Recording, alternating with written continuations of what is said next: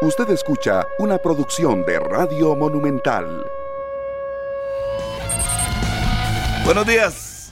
Buenos días, señoras, señores. Qué gusto compartir con ustedes la mañana del jueves. Llegamos al jueves en una mañana muy ventosa aquí en la ciudad capital. No sé si en el resto del país estará igual. Lo cierto el caso es que estamos bien, gracias a Dios, para conversar de lo que se viene. Ayer el campeón perdió Partido muy abultado, 4 por 1 ante el conjunto herediano. Muchos expulsados, muchas situaciones. Mientras tanto, Santos de Guapiles sigue en último lugar, empató a 1 con San Carlos. Y la ADG también empató de visita ante Grecia uno por uno. Hoy termina la jornada con dos partidos: el UPFC, que jugará ante Pérez Celedón, y el equipo de Punta Arenas, que hoy también cierra su partido a partir de las 20 horas 8 de la noche el juego del Punta Arenas Fútbol Club. A las 7 de Daniel Martínez, bueno, a las 7 de la noche juega el Puerto, equipo local. Hablando de Daniel, si es a las 7, correcto, ante Sporting Fútbol Club. Como llegaron, Así van saludando. Daniel Martínez, ¿qué tal? Buenos días. Hola, Harry, un saludo para todos. Buenos días. Muchas gracias por estar en sintonía de la radio de Costa Rica en todas las plataformas. Un campeonato que va bastante rápido, ya cerca de terminar la primera vuelta de esta fase de clasificación en el clausura 2023, ayer en el Collella Fonseca, literal, que le apagaron todas las luces al Deportivo Saprissa con una goleada que le endosó el Club Sport Herediano 4 por 1 en uno de los juegos más llamativos que teníamos tanto el martes con el Liga Deportiva La Juelense Cartaginés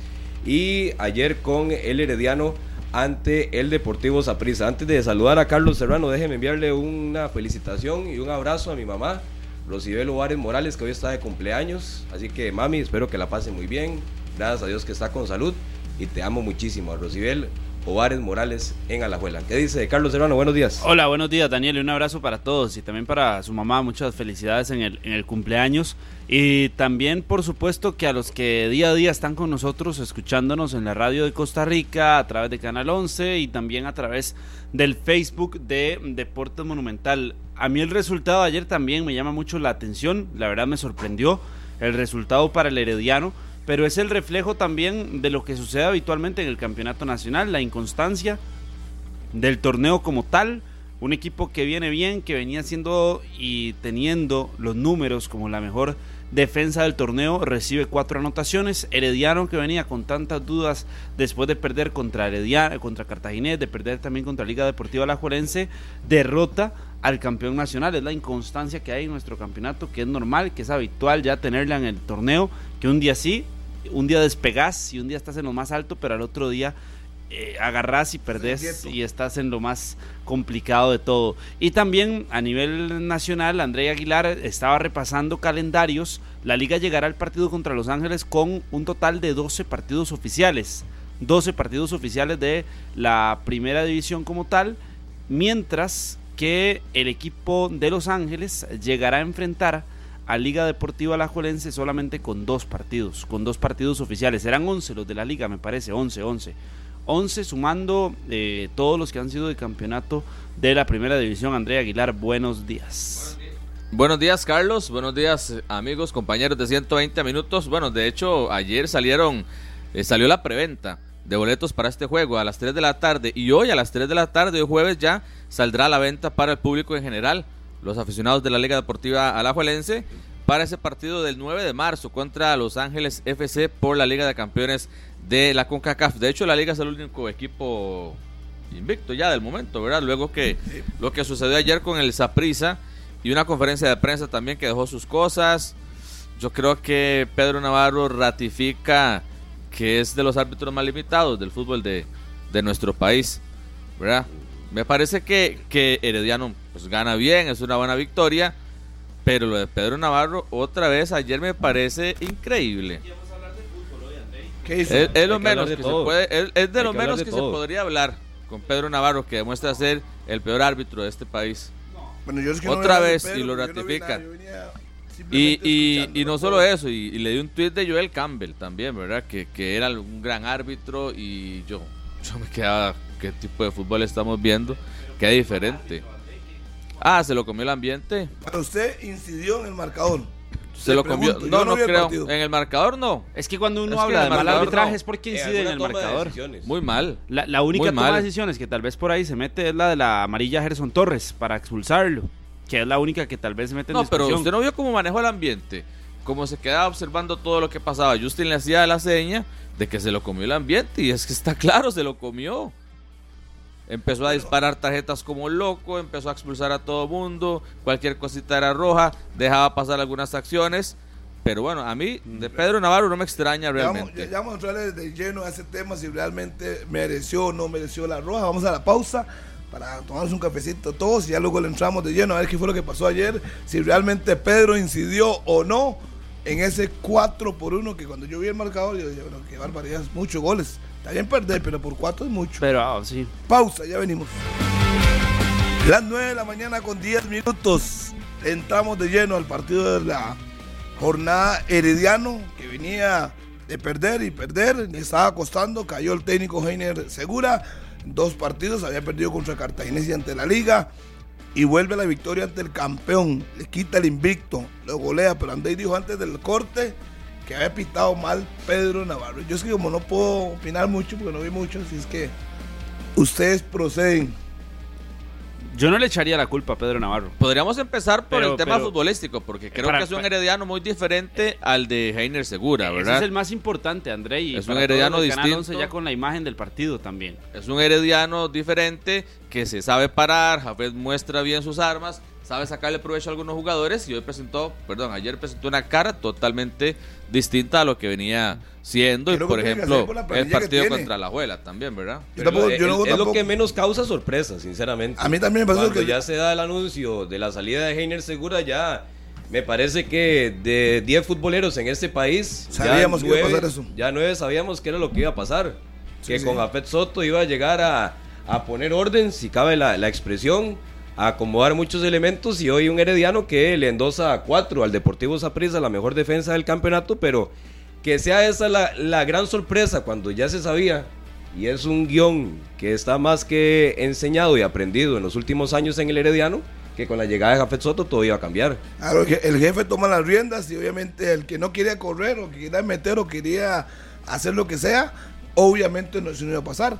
Se va cualquiera antes que Jafet. Que a mí me llama la atención las declaraciones de Kenneth Vargas por post partido, ¿verdad? Que dice, eh, al final es muy similar porque Jafet llega todos los días a la práctica y está metido de lleno todos los días en los entrenamientos. Pero evidentemente que cuando el mensaje en el camerino lo da Jafet y es Jafet al que hay que hacerle caso, su equipo tiene que cambiar. Décima ocasión que se va la iluminación en el estadio Collella Fonseca a partir del 2015, una de esas situaciones que se presentan en el fútbol que llamamos profesional de la primera división y demás, Un día hizo chispas. pero se todo, ¿verdad? presentaba eso, sí, Sacó chispas un día, recuerdo. contra la liga me parece que había sido ese, ese partido. Eh, Pero bueno, también tampoco no hay, no hay mucha inversión en infraestructura y obviamente hay que darle mantenimiento a las cosas. Fue un aficionado el que no, terminó arreglando creo que todo. fue el que solucionó Sí. el problema. Rato si es un profesional en la materia Claro. y estaba Sí, ahí sí, sí. y puede hacerlo en buena hora, que Sí, bien que sí. colabore. Es un profesional en la materia que dijo que el sistema eléctrico de ese estadio era un desastre. Y habrá Así. que ver cuánta atención le han puesto en los últimos años, o si nada más es un elemento para cumplir y salir del paso, las ¿Y eso torres de iluminación, el Collella Fonseca. Y aquí ya empezaba a poner orden, don Pedro Navarro. en ¿Orden el o partido. desorden? Pero es que para mí no, es desorden. Para No, mí para mí manejó muy mal el Para mí partido. sí hay un manejo eh, elocuente del referee y lo que hace Herediano es que a partir de la situación que sucede con la iluminación, el Saprissa entró desconcentrado. Yo creo que llegó muy presionado Pedro Navarro a este partido. Pero yo con todo lo que se ha hablado. Pedro. Por eso, para mí hay que hablar Pedro más la culpa de las ocasiones claras que tuvo el Saprissa antes del apagón. Dice Justin y que, yo pudo le el juego. Que pudo liquidar el juego con el 1 por 0. Sí, pero a O final- antes incluso del 1 por 0. Pero a final de cuentas, digamos, el, apagón 3 es a 1, parte de las 3-0. circunstancias. Así como pasó en eso, pasó en Nacional, se apaga la luz de una u otra manera, no sé por qué o cuál es el problema. Bueno, hay, antes que, del hay, que apagón- inver- hay que invertir en infraestructura. Antes del apagón, y lo decía Justin también con los colegas de Foot TV, que habían tenido cerca de ocho oportunidades claras de gol. Yo no vi la primera parte, estábamos en conexión ayer en Canal 11, pero eh, tomando en cuenta lo que habló Justin Campos eh, antes de que regresara y se pusiera otra vez la iluminación en el Collilla Fonseca, él dice que luego de la primera anotación tuvieron 8, 7 oportunidades muy claras para marcar y adelantar ya el triunfo, un posible triunfo del Saprissa que al final no llegó. No tantas, pero sí tuvo para. Sí tuvo realmente para, para por lo menos ampliar un, un poco el marcador. Pero fue por virtud del portero o por de- eh, incapacidad de ellos. Eso es importante. Aquí yo no, No, no, hablando no. nada del partido. Usted sabe que el Saprissa peca, usted sabe que el Saprissa peca también frente al marco y que tiene problemas de definición.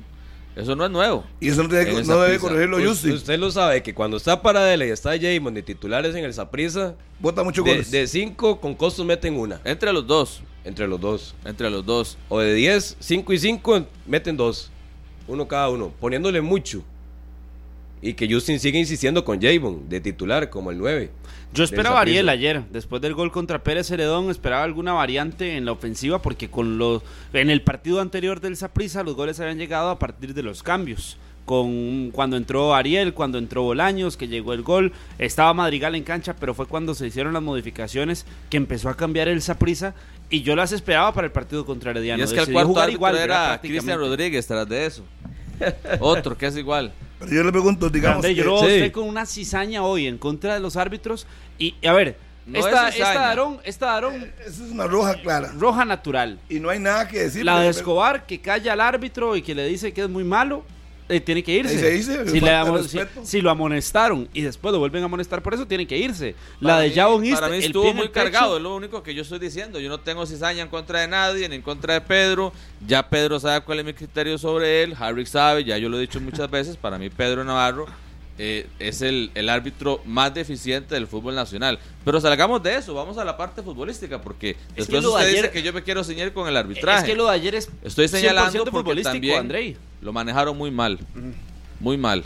No sé dónde. Es que yo- No mejora eso. Yo la, la duda que No mejora. es, Yo estoy si de acuerdo dice con que dice que, digamos que se manejó el partido mal, pero influyó en el marcador, No, yo lo no, no, entendería. no. Es que no es necesario.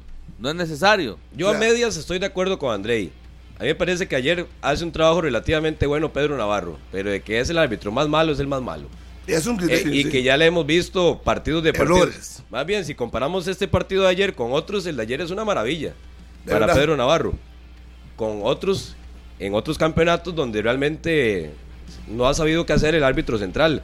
Pero ayer sí me parece que lo de Javon era roja, lo de Guasto, lo de Escobar, Ey, demasiado infantil. si le sacan la demasiado amarilla infantil lo de y, Fidel y Escobar. sigue toreando al árbitro, ¿qué va a hacer? Lo de Aaron Salazar, sí tenía que expulsar a Gerson Torres También es así. por eh, tomar de la camiseta a Madrigal, creo que es, si no me equivoco, el que le termina La primera acción falta. de Guzmán, la primera acción de Guzmán, entrando a la cancha, un, un rocecito, amarilla.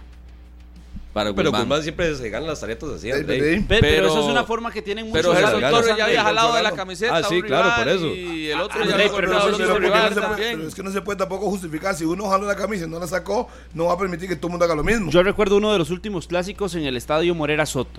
Primera acción y fue Ricardo Montero. Primera acción en un tiro de esquina. Alexis Gamboa tuvo un roce con Kendall Waston y hubo amarilla para los dos. Y así marcó el partido Ricardo Montero e- y se impuso para que los jugadores entendieran que se iban a ir a tomar decisiones. Y ayer me parece que lo que hace Pedro Navarro, demostrar amarillas en los primeros 15, 20 minutos, va por ahí. De que el jugador entienda de que la autoridad en el Lógico. partido no se va a dejar de lado. Le- y que dice, si tiene que sacar una amarilla o una roja, la va a sacar sin problema. Y así fue. Les pregunto, ¿jugó bien Saprissa ayer? ¿Jugó mal para que le metieran cuatro? ¿O Herediano fue realmente súper dotado? Eh, yo creo que el Herediano supo contrarrestar esa prisa y lo enredó, le enredó el partido, le enredó el juego. Eh, Jafet Soto planteó, me parece una buena estrategia con lo de Anthony Contreras, con lo de Kenneth Vargas en punta de ataque. Anthony se le había criticado mucho porque pues, pues, prácticamente que no anotaba. Creo que la definición es bastante buena y el Saprissa no, no, nunca se encontró más allá de los primeros 20 minutos. Y es que es curioso porque con el tema del apagón, yo vi el partido completo después del apagón. Eh, nunca se encontró el Saprissa, siempre estuvo enredado en el partido, más allá de que estuviera ganando y más allá de que había sido un poco más claro a los 20, 25 minutos. Ah, Hay elementos del Herediano que me llaman la atención. Ayer jugaron como volantes centrales John Jairo Ruiz y Ragui Rodríguez. Esos fueron los volantes del Herediano ayer. Que abrió a Kenneth Vargas por izquierda, a Gerson por derecha y dos hombres en punta, Kennedy y Anthony. Un Pero- 4-4-2 jugó. Pero sí lo que me llama la atención, y no sé si Jafet lo habla en la conferencia de prensa, no lo escuché, que eh, la posición de estos dos futbolistas. Porque John Jairo sí lo hemos visto volantear mucho, Sí. pero no arrancando un partido o con una función tan específica de ser un volante centro. en el Herediano. El- Y ayer aparece con Ragui. La vez que se lesionó en Tibás, había arrancado por el centro y se lesionó muy temprano y se fue del Que siempre hemos visto una media cancha del Herediano que está Jelsin, que está Jefferson y que se le agrega otro más, porque hasta Gerson ha jugado como un volante en ocasiones de central. Pero ayer los que arrancan es Ragui, que Ragui lo hemos visto como lateral siempre, Correcto. y eh, arranca como volante Ey, y eso solo Javés lo, puede- lo hacer en ese equipo. Sí, sí, sí. Eh, También conoce. porque cómo conoce él a los y, le- y jugadores. le salió. Porque usted se pone a observar en algunas jugadas en ataque el Herediano y los regresos o la marca y el desplazamiento de Justin Salas y de Mariano Torres, en más de una ocasión, mucha gente del Herediano parecía completamente sola para montar el contragolpe y montar la jugada. ¿verdad? Por ejemplo, la, la anotación de Anthony Contreras, la asistencia de Kennedy Rocha, cuánto no lleva la pelota Claro. totalmente libre y nadie En el cuarto gol, llegó a acercarse. cuando cae el cuarto gol del Herediano, Waston le dice a los que quedan en defensa, les, no, ya, o sea, como que tal vez con el 3 por 1 tal vez aspiraban al descuento o a ver cómo de alguna u otra forma se metían en el juego. Cae el cuarto gol y lo que le dice Waston, no, ya, tranquilicémonos, de aquí lo que pasa, aquí es que no nos metan más. Que no los humillen. que ya no nos goleen porque hemos sido el equipo más sólido en defensa y hoy nos están endosando cuatro, pero ya con nueve hombres prácticamente era, era muy difícil. Creo que el Saprissa deja ir una gran oportunidad. Ahora está a cinco puntos del primer lugar, que es la Liga Deportiva Alajuelense, que luce muy sólida, que el próximo fin de semana tendrá que, que visitar al puerto, pero Saprissa, que no había sido tan contundente como Alajuela, parecía que era el que le podía, pues, ¿cómo se dice? Y todavía. Cara, ¿verdad? Pero yo no Todavía, dudo, yo, todavía. yo a Claro. partir de este resultado no empiezo a dudar en el Saprissa. Pero es que yo a usted lo escuché toda la semana, hasta hoy vengo, decir que la liga no hay equipo que le ponga la mano encima no y hay- con esas palabras Ah, no, no. y que es no hay, intratable no hay y que equipo. nadie. No, no, y eso sí lo mantengo. Y lo, y lo dice la tabla de posiciones. No, pero para tampoco. mí la tabla de posiciones no indica eso. Pero Yo creo tampoco que le voy a equipos decir, como el André, Saprissa y equipos como el Herediano pueden plantarle cara a la Liga Deportiva Alajuelense. Sí, Yo no, no, no veo eso. Y, y- y respeto su criterio, respeto su opinión. La liga pero hoy con la liga. No, es que eh, una Es que cosa es la fase. ¿Por qué? ¿En qué momento dije eso? No, no Sí, porque eso. usted dice que ningún equipo le puede hacer hasta el absolutamente momento, nada de hasta el momento eso- nadie lo puede hacer vamos a y ver, nadie lo ha ah, hecho. Lo subrayó hasta el momento. Eso sí lo dijo. No, es que, hasta el bueno, momento. Cuando pierda, de. Guanacasteca le empató 0 a 0. Saprissa El le mejor partido 1 a que le 1. han hecho a la liga es Guanacasteca. Sí, Saprissa le empató 1 a 1 con 10. Claro, pero el partido de Saprissa no fue tan bueno Yo sé para que la liga es el mejor contra de la equipo. liga No me que, voy a tapar los que de ojos. Guanacasteca. Pero, Pero, de aún que sea así, invencible, como usted lo ve, y que sea intratable, y que no haya un equipo que le ponga la mano encima, tampoco. de momento lo veo así en el campeonato nacional y me parece que la liga sí está intratable en esta fase regular. Pero a lo que voy con el Saprissa es que el resultado de ayer contra el Club Sport Herediano tampoco es que desnuda al Saprissa y que ya a partir de eso el Saprissa va a ser otro y el Saprissa va a No lo cambiar. desnuda, pero sí Y- lo exhibe. Y, y en su forma el Saprissa también ha tenido partidos muy completos. El de Pérez Celedón fue un partido donde eh, tuvo la contundencia necesaria, donde golea al rival El segundo tiempo. y, y le pasa por encima en el segundo tiempo, sí, pero lo hace. Y a mí no me, no me parece que la distancia hoy que tiene el Saprissa sea una falacia con respecto a los que vienen atrás. Me parece que es la realidad tibaseña. Es el segundo mejor equipo del torneo. Pero que tiene que revisar demasiados elementos del Saprissa. No debe conformarse nada más como ser el que con Liga Deportiva La Colense están arriba de la tabla de posiciones. Hoy el Saprissa tiene que revisar su zona defensiva, que ya venía dando ciertas señales, lo vimos en el clásico, si no fue por los palos, fue por Chamorro, pero fue una defensa súper vulnerada aquel viernes por la noche. Pero en ofensiva más todavía. Ya voy. Ahí sí. Voy línea por línea. El Pérez de León le anota el sábado anterior y tuvo para celebrar dos, uno o dos goles más el sábado anterior de Pérez Celedón. Y ayer el Herediano que lo termina de exhibir en la parte baja del Saprissa. Con Waston, con Fidel Escobar y con Pablo Arboin. Que lo de Arboin en el cuarto gol del Herediano, que alguien me explique. Claro, cómo se tira, qué- cómo qué- se lanza. ¿Qué quería hacer? No, y creo que en el gol de Aaron Salazar también le roban la espalda. Sí, sí, a totalmente. Pero Llega en solo, el, André, Salazar. en el cuarto gol, yo no sé si se confundió, se tiró. Yo no entendí. No sé qué le pasó los por la cabeza, más, más deficientes para Pablo Arboin. Por ejemplo, Daniel, quería complementar eso que usted dice para ir en la defensa poco a poco. Y es que ya se han estado jugador- eh, usando jugadores que en algún momento fueron cuestionados, como lo de Gerald Taylor. Si vemos la, la zona defensiva del Saprissa, que fue, digamos, la palabra que le gusta a Carlos, intratable el torneo pasado, tenía estos tres y tenía Justin Salas y tenía Ricardo Blanco. Ahora el Saprissa tiene que implementar los laterales, lo de Jeffrey Valverde, que no es su perfil, lo de Gerald Taylor, que a veces juega bien, pero deja muchas dudas. y lo de Pablo Arbón ayer sí fue deficiente. Entonces creo que ya hay jugadores que se han ido metiendo que en algún momento fueron muy cuestionados. Es que ha sido una buena zona defensiva y eso no lo vamos a, a- a negar. Pero también hay que observar partido tras partido, el clásico, el Pérez Celedón, por ejemplo, el sábado en Pérez Celedón, Joshua Navarro, en el mano a mano que tuvo con Gerald Taylor, en más de una ocasión le ganó al, al extremo por derecha del Saprissa.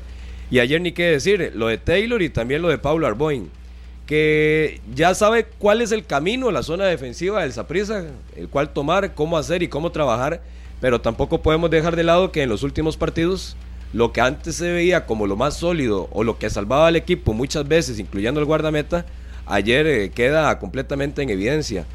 Lo otro, lo de Justin Salas jugando por el centro.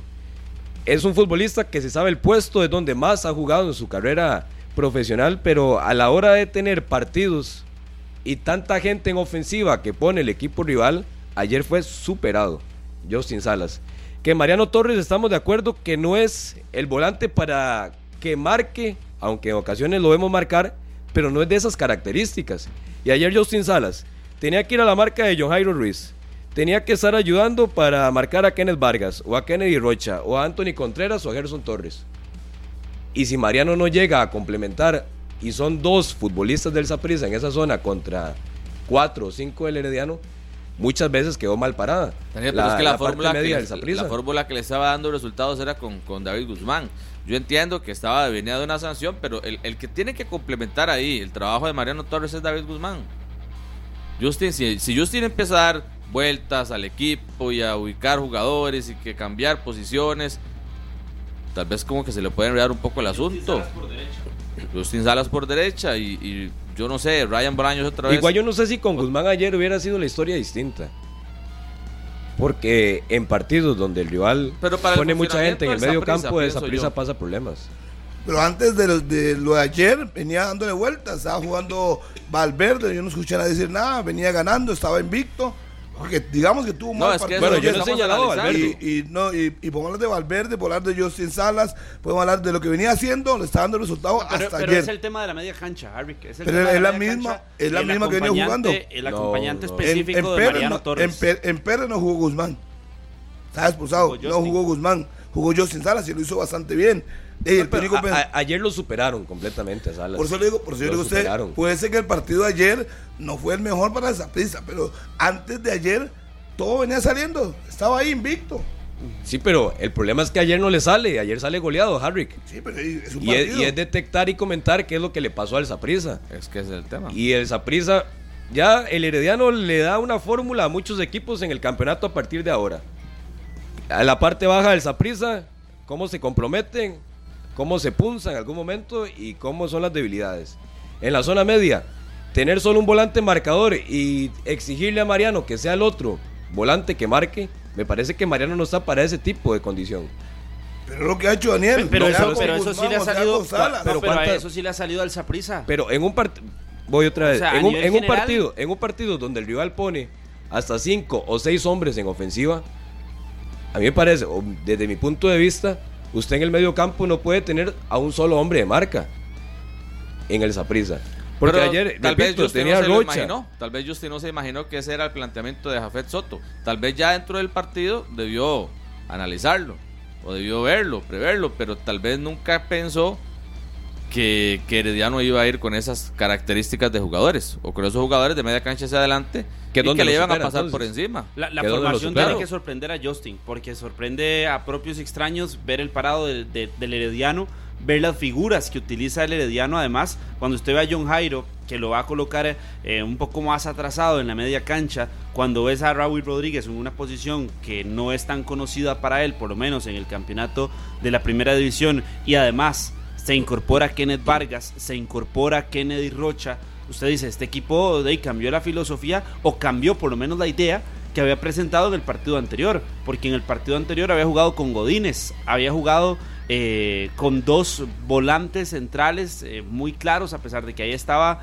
me parece que John Jairo, pero sí, le, sí el partido de ayer tiene que sorprender definitivamente a Justin y que y no lo para que, estaba tome, y esperando. para que tome medidas, y obviamente después de lo que lo hicieron ayer, tiene Sí, que claro. jalar para su saco y ver que hey, no le va a rendir solo en un partido con Mariano y con Guzmán o Mariano con, con Justin. Recuerda que Javier dijo que, que, que Justin era el mejor estratega.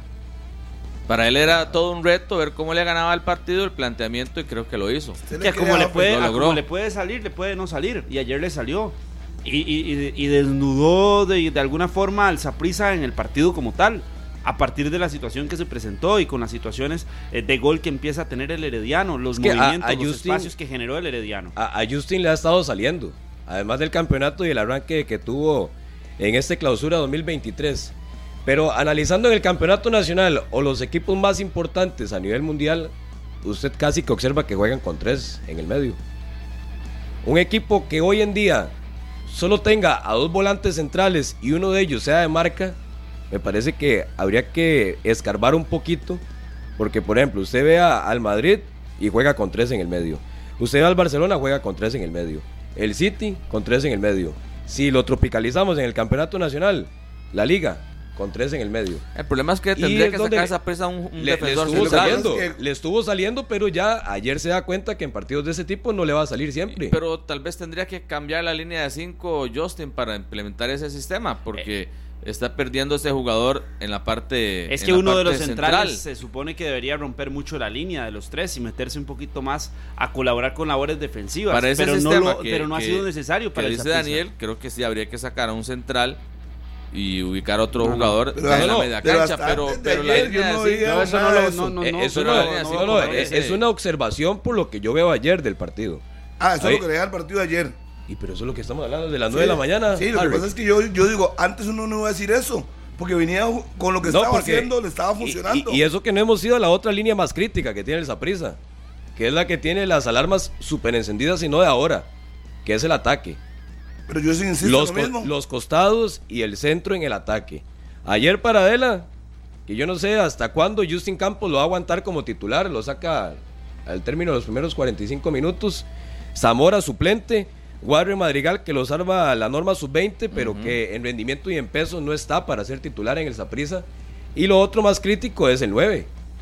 Javon sin gol, Ariel, ayer regresa Sinclair a la convocatoria, pero por eso mencionaba anteriormente que el Saprissa ayer, además del resultado, tiene que revisarse internamente de muchos puntos débiles que tiene el Saprissa en las últimas Pe- fechas. Pero yo comparando y haciendo, eh, metiéndonos en el punto y pasando de la defensa y media cancha a la ofensiva, para mí la situación eh, más compleja, y aquí lo hemos venido conversando, y ojo, que yo he sido uno de los que voy con Paradela, y porque me parece que Paradela hace y, está, y cumple con buenos partidos hasta que llega al punto final, que es la definición, porque ahí se pierde y se está cayendo lo de ¿Y Paradela ¿Y qué buen equipo pero, para ganar pero a fut- en eso, los pero, partidos de pero a eso voy, Harry, a eso voy. Que cuando usted ve los que están atrás también, que son Álvaro Zamora, que es Warren Madrigal, que es Orlando Sinclair, que es Fabricio Alemán, que es Ariel Rodríguez, que es Jabonist, que son los otros que están en esa ofensiva, tampoco te están resolviendo partidos.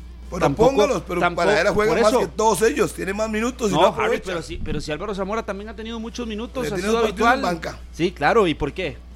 Y, y para y él por pues, rendimiento. No, porque, y para él pues, no lo porque estuvo afuera y se le está dando el respaldo desde que llegó después de la ascensión, que tuvo que cumplir Paradela. Pero ahí es la línea más crítica porque ninguno de los que he mencionado tienen un rendimiento destacado. El Justin no rendimiento puede, destacado no puede del de un 9 para... eh, el, destaca, el, el rendimiento más destacado del Saprissa lo tiene Waston una vez más. Y vea que ayer anotan jugadas a balón parado. Siempre Waston es el punto número uno del Saprissa. Y el número dos, Mariano Torres. Son los dos que por los cuales hoy Saprissa sostiene y saca muchos resultados. Pero a nivel de ofensiva, la exigencia para Por eso no puede depender de un 9 de- el yo no sé si porque ahorita, cambiado o qué. ahorita Justin Campos no podría meter las manos al fuego por ninguno de sus, sus, sus centros delanteros. No, porque son nueve sin gol. En algún momento Ariel Rodríguez era un, un jugador de, de mucho gol, pero actualmente le está, le está costando. Ayer, ayer eh, estaba eh, en desventaja numérica con los defensores del Herediano, no pudo hacer absolutamente nada. Y lo de Jabón, ¿verdad? Que se habló mucho, yo siempre tuve mis reservas, aquí pues mucha gente lo defendió y lo seguirá defendiendo, pero para mí a Jabón todavía como que no ha hecho ese, ese clip total con, con el Saprisa y lo demuestra ayer, ¿verdad? Y el otro que es Sinclair.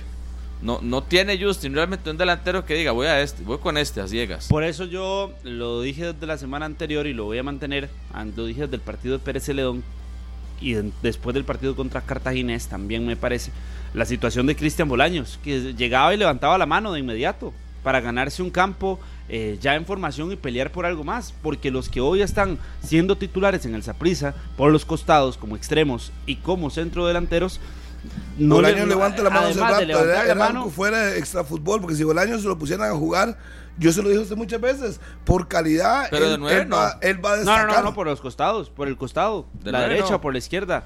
Por la derecha, Bolaños. Bolaños por el costado. Si lo ponen, él va a rendir. Obviamente él va a venir algo más. Yo tengo mis dudas si la es la cancha. solución del Saprissa. Bueno, a hoy, con lo de. Paradela, yo, le- yo prefería yo darle sí más minutos. más- más si se le da más minutos, más ritmo de competencia, uno sabe lo que puede hacer. ¿Y por qué está sentado Álvaro Zamora? Eh, por su bajo Por el rendimiento. rendimiento, por ¿eh? eso le digo Sí, que es la eso. situación más crítica. Porque Pero no- que Pero es que yo aquí Hay veo muchos responsable. rendimientos El no rendimiento son de Álvaro mejores. es tan, tan, tan bajo como para que ya no... De, O sea, de- de acuerdo, de acuerdo a Justin estelar. Campos y sus conferencias de prensa, imagino que los números en los entrenamientos de Álvaro Zamora no le están Pero cumpliendo. era, era el mejor. Era el que más corría, el que más... De, pero pareciera que ya no. En el fútbol Pero pasa eso, eh, En el fútbol pasa eso. torneo y otra cosa es el otro torneo. Que aquí, que sí tiene mucha responsabilidad Justin Campos. En algún momento aquí hablamos del cartaginés de Pablo César Guanchop como responsable directo y me parece que ahora Justin Campos también tiene esa responsabilidad. Si en el semestre anterior se le alababa el nivel de Álvaro Zamora, se hablaba también de Justin Campos, que fue el encargado de abrirle el espacio y darle la confianza en el equipo titular. Pero entonces hoy, ¿por qué el mismo Justin Campos no tiene la mejor versión de Álvaro Zamora? ¿Cuánta responsabilidad tiene él? De que Álvaro Zamora esté bajo de forma y que sea suplente. ¿Cuánta responsabilidad tiene Justin Campos?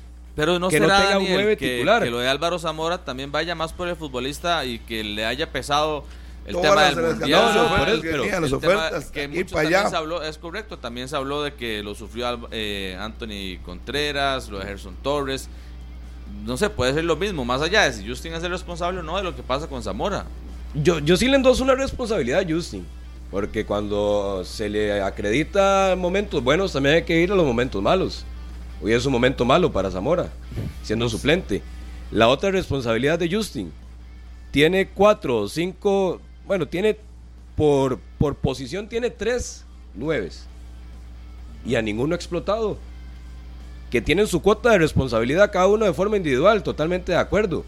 Pero el técnico que trabaja con ellos día a día, ¿cuánta responsabilidad tiene?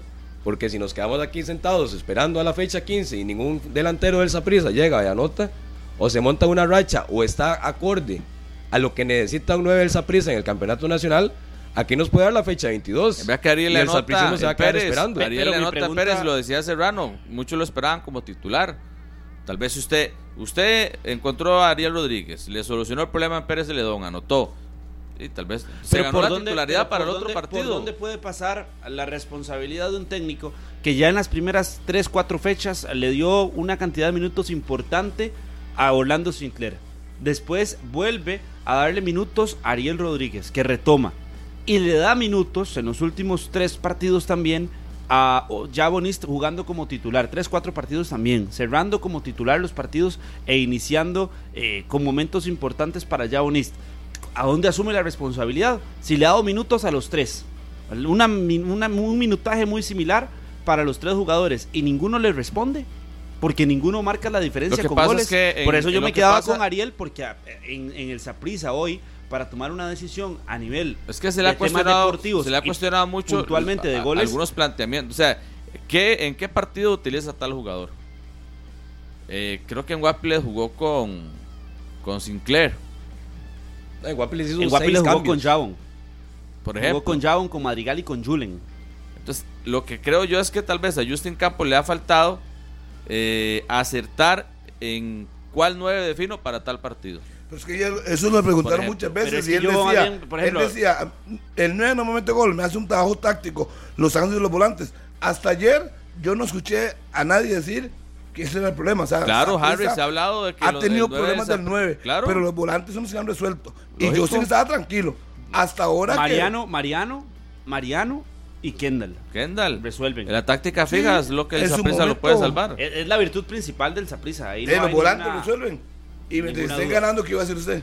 O sea, si usted me dice a mí que gana 5 a, a 1 en Pérez y hace 4 cambios, y Es que, pierde Harry, bien, es, es que yo ese, no lo cuento, entendería. ese, ese cuento, Harry, de que los nueve marcan bien y que presionan la salida. Pero es cuento y yo, que, si el cuento mío no sí, es, Sí, sí, yo sí. no lo No, pero yo, no se lo he estoy diciendo que es suyo. técnicos. Yo Eh, estoy Por diciendo ejemplo, de los técnicos. Jafet Soto le decía a un periodista, a un colega, en la conferencia de prensa de Cartaginés contra Herediano, que cómo estudiaba él al 9, que, cómo, que, que- que él que sabía. Me pareció una falta de, de respeto con el colega también, porque ahí no le pudo responder. Pero, pero sí, digamos, de ahí, la, la función principal del delantero, ¿cuál es? A nivel meter- mundial, ¿cuál es la función goles, de- del delantero? goles, meter goles. De meter goles. Si un delantero no Sí, mete sí. goles, se tiene que cuestionar. Claro. Se cuestiona. Porque usted el técnico es, que, cree. es, que jala muchas, es que jala muchas marcas para abrir espacios. Presiona la salida. Eh, sí, eh, cumple con los, con, con los pases que tiene que hacer por partido. Es efectivo a la hora de dar pases en ofensiva.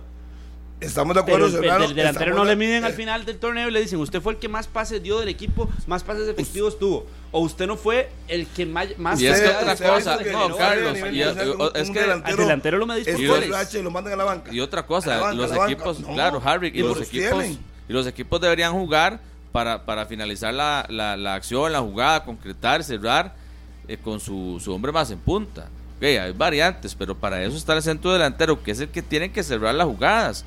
Lo que le está pasando a Johan Venegas, por ejemplo. Un jugador enrachado, un, un, un equipo que juega y que al final pues llega y, y genera las opciones para su, para su centro delantero. Que eso es realmente lo que el Saprissa le, le ha estado costando y no tiene. Y, Sí, porque Sinclair no y ahora, y lo a, a- a Ah, ahora que está de moda este torneo para muchos, hablar del rendimiento de Marcel Hernández. Marcel Hernández, con una cantidad de minutos muy similar a todos los delanteros del Saprissa, tiene más goles. Y eso que ha sido una temporada cuestionada para Marcel. ¿Y por qué? Porque Marcel acostumbró al aficionado a que él responde con goles.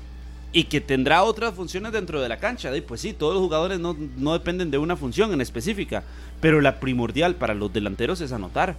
Y por eso es que hay que repasar en el Saprissa la situación específica de los 3, 4 delanteros que tienen. Porque el otro delantero que hay en el Saprissa se llama Justin Monge.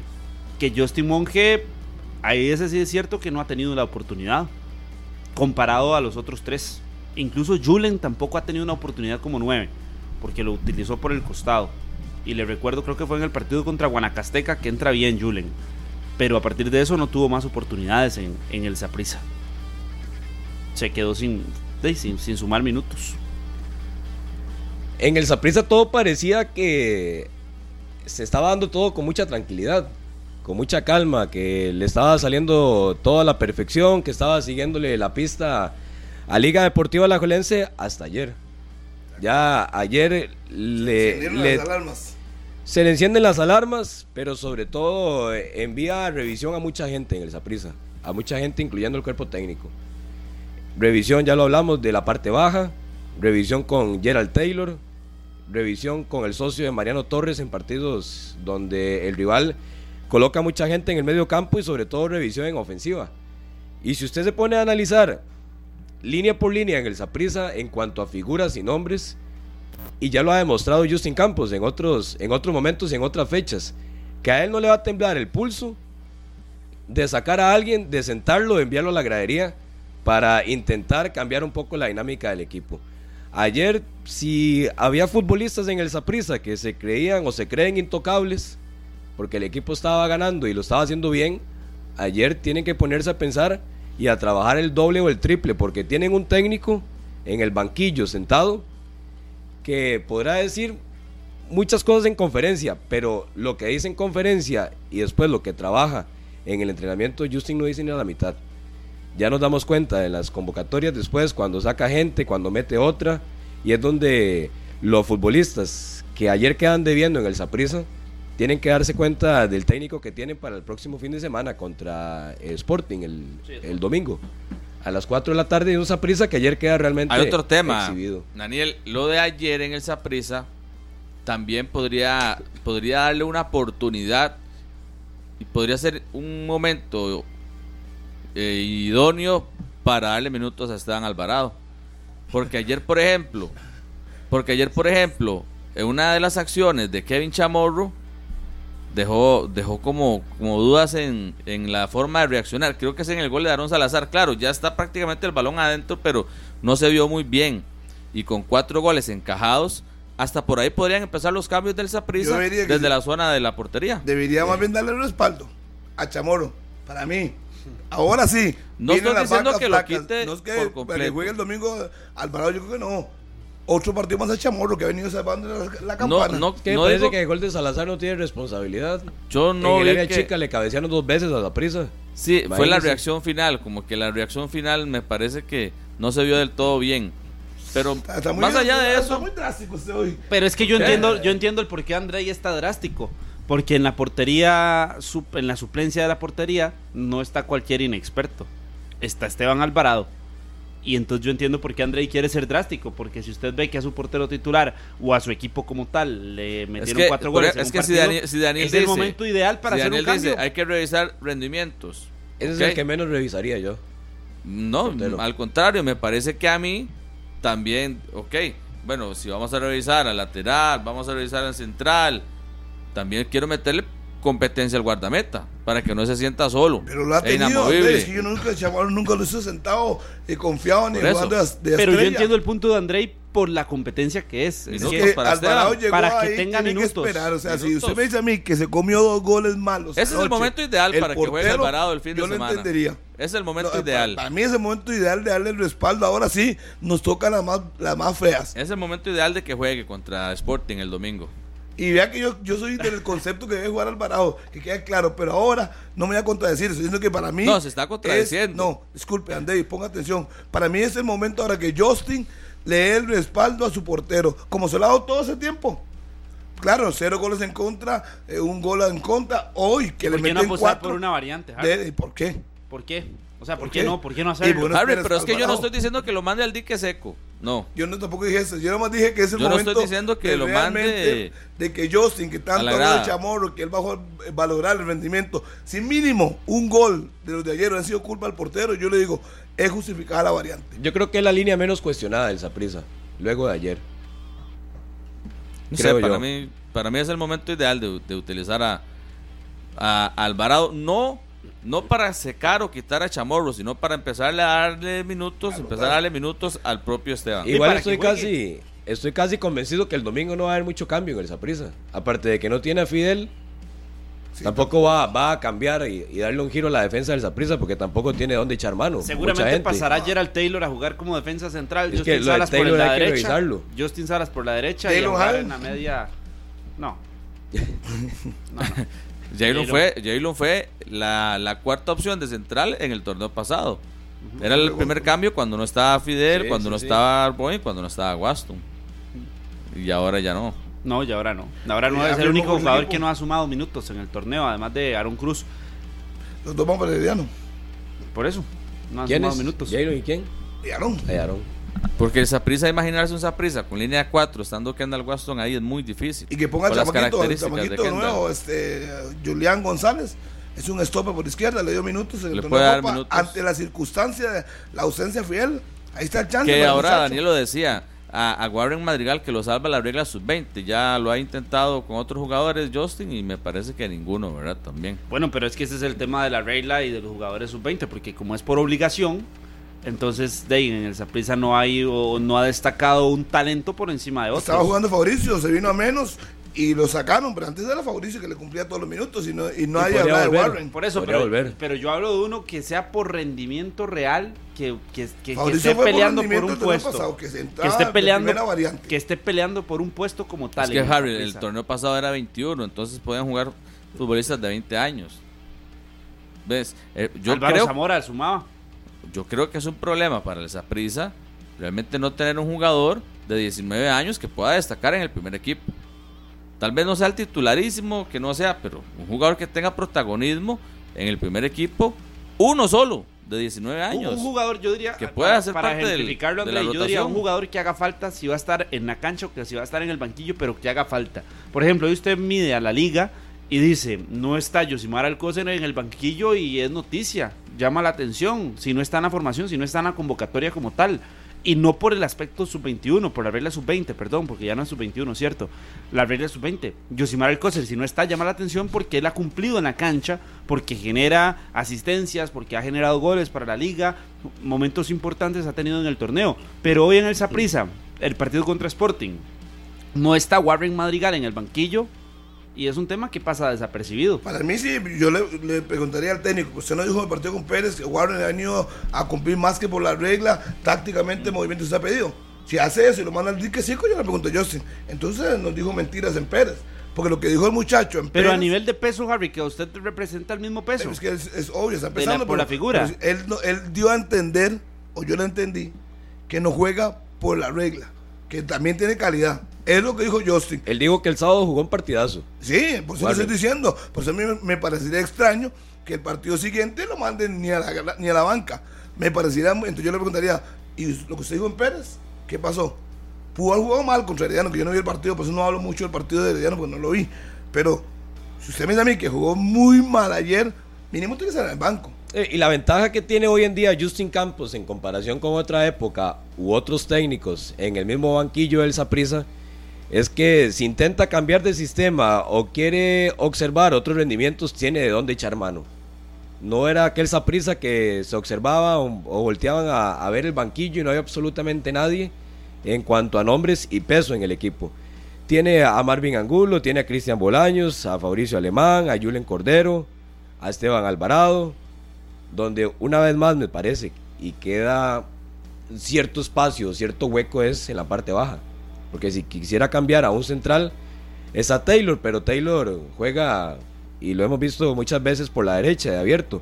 Pero central, central, central, con ese tipo de características, hoy el Saprisa en la banca o en el primer equipo no tiene, a diferencia de otros puestos. En el medio campo tiene gente, los volantes abiertos hay bastantes, los nueve ya lo conversamos, y es donde le da ese margen y ese espacio a Justin Campos, que si él toma la decisión de querer cambiar u observar algunos otros elementos que todavía no hemos visto en el campeonato nacional, tiene de dónde echar mano.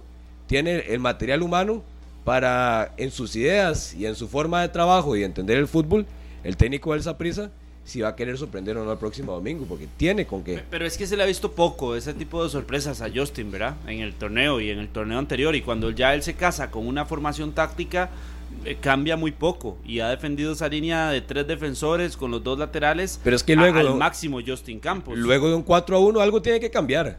Claro. Algo tiene que cambiar en el Saprissa luego de un 4 a 1 donde lo que era como decimos popularmente con lo que más rajaba el Saprissa era su zona defensiva.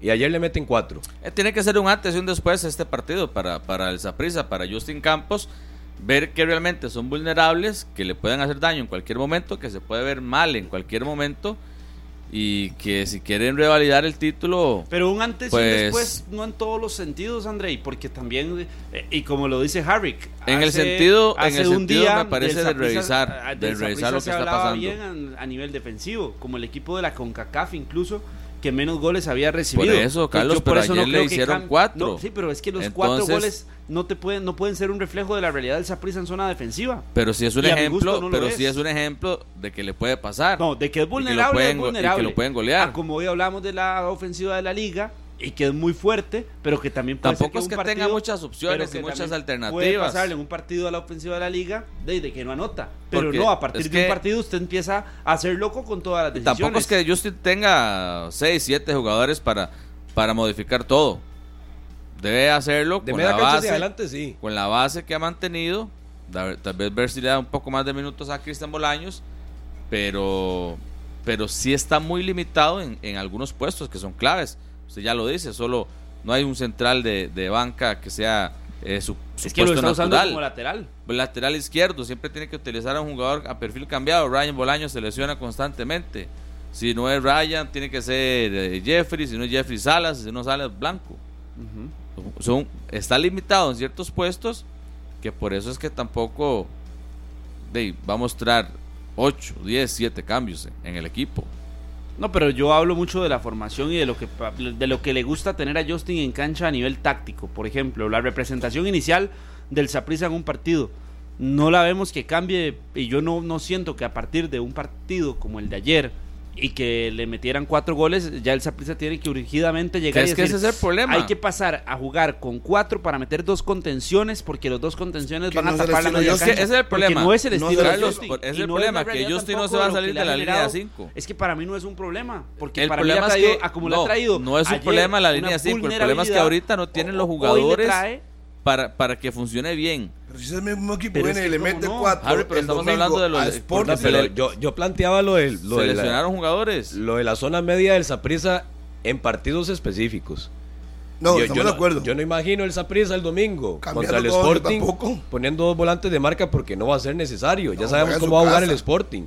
y sabemos o- cómo va a Saprissa en casa O también. en, o en Tibás, Saprissa recibiendo a Grecia, recibiendo a Pérez Celedón. Al Santos, a Ya, ya sabemos cómo van a ir a jugar. Es en partidos Claves. contra rivales directos y con planteamientos súper ofensivos como el de ayer de Jafet, que le pasa por encima a la zona de medio campo. Entonces es en ese tipo de, de compromisos y en ese tipo de retos donde ayer Justin Campos tiene que llevarse un aprendizaje en todas sus líneas y sobre todo en la zona de volantes y a quién va a poner a marcar a futbolistas habilidosos de los equipos rivales, en este caso de la liga Herediano y si quiere meter también al cartaginés. Pero que sea un cambio de la noche a la mañana por el próximo domingo me parece que no. Es en partidos específicos. En eso sí se la compro, ¿eh? Ahí sí, pues que es la- a lo que yo estoy entendiendo que se ande ahí. Es que debe modificar, yo, pero es que no es el estilo de él. No. No, es No que creo. yo no. Harry, es que, por ejemplo, Justin le da prioridad al sistema. Comparto con Carlos. Es decir, sus sistemas son cinco atrás. Pero ahorita, por ejemplo, el lateral derecho es cuestionado. El lateral izquierdo juega perfil cambiado. Uno de sus centrales está expulsado, que es Fidel Escobar.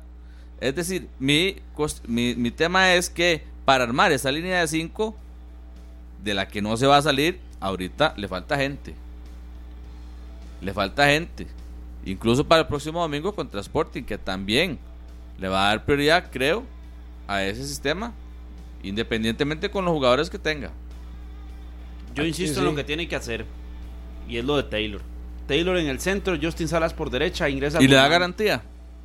De- Gerald Taylor por la no, defensa. en No será la misma que Fidel Escobar, porque lo de Fidel Escobar en campeonato nacional ha sido un punto y aparte. Pero es un, pero es un jugador que es central. Que en Liga Menor fue central.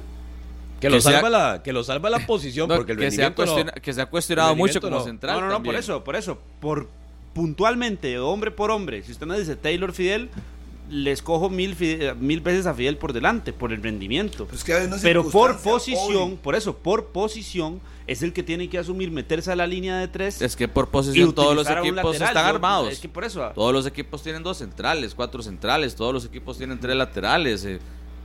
El tema es un ese es el rendimiento. Yo a Taylor le he visto en este campeonato más partidos malos que buenos.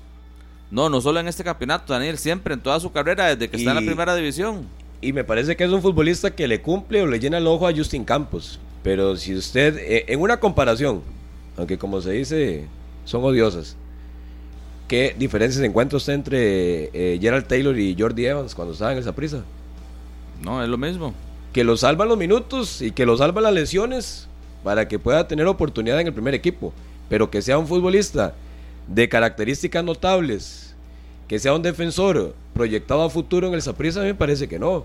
Incluso veo el domingo jugando a Ryan Bolaños y Valverde regresando a, a la banda derecha, por ejemplo, o situaciones de ese tipo, de un Saprissa que, en el caso de Gerald Taylor, sabemos que está, pero si no está, de, tampoco va a pasar nada en el Sí, para mí siempre deja dudas. Para mí es, es un jugador que todavía no lo ha aceptado del todo parte de la afición y que en la cancha no se termina de consolidar. Muy pero grosero a la marca. pero bueno, si es, eso, sí llega como, como muy acelerado también.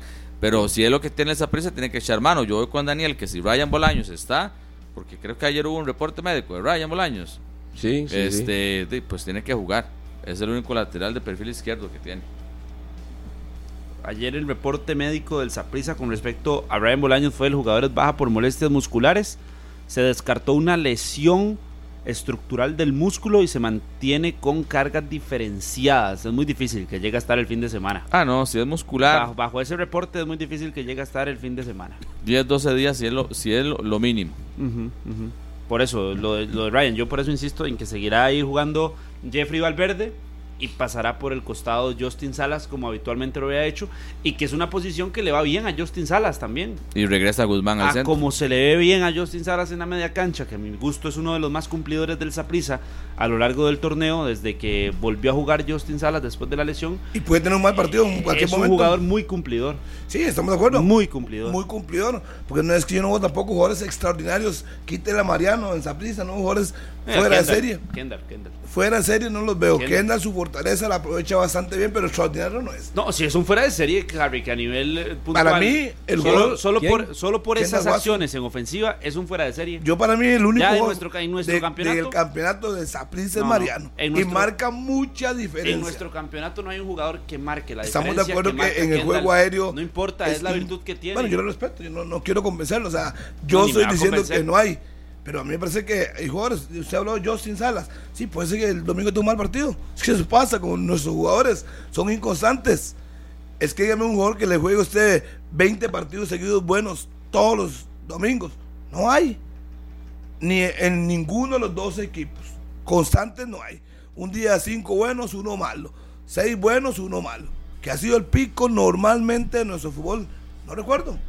Y si alguien se acuerda de un futbolista que haya jugado 20 partidos de forma impecable, es más, ni el mismo Mariano, que está hablando Mariano ahorita, ni el mismo Mariano ha tenido partidos malos donde uno cree que debe llevar la batuta y no, y no lo hace. Entonces es algo más bien de nuestro fútbol. O si estoy equivocado, ¿se acuerda alguno de ustedes? Me lo puede decir. Un Fuera de serie que haya jugado los 22 partidos de campeonato constante. Ninguno. No, no. Bolaños cuando fue goleador. ¿Quién? Bolaños Sí, cuando fue sí. goleador. Sí, sí. Tuvo partidos malos. 18 goles. Sí, no, con la, la cantidad es muy buena. Pero yo estoy hablando constante, los 22 juegos, así. No, no, mismo. Bolaños. No.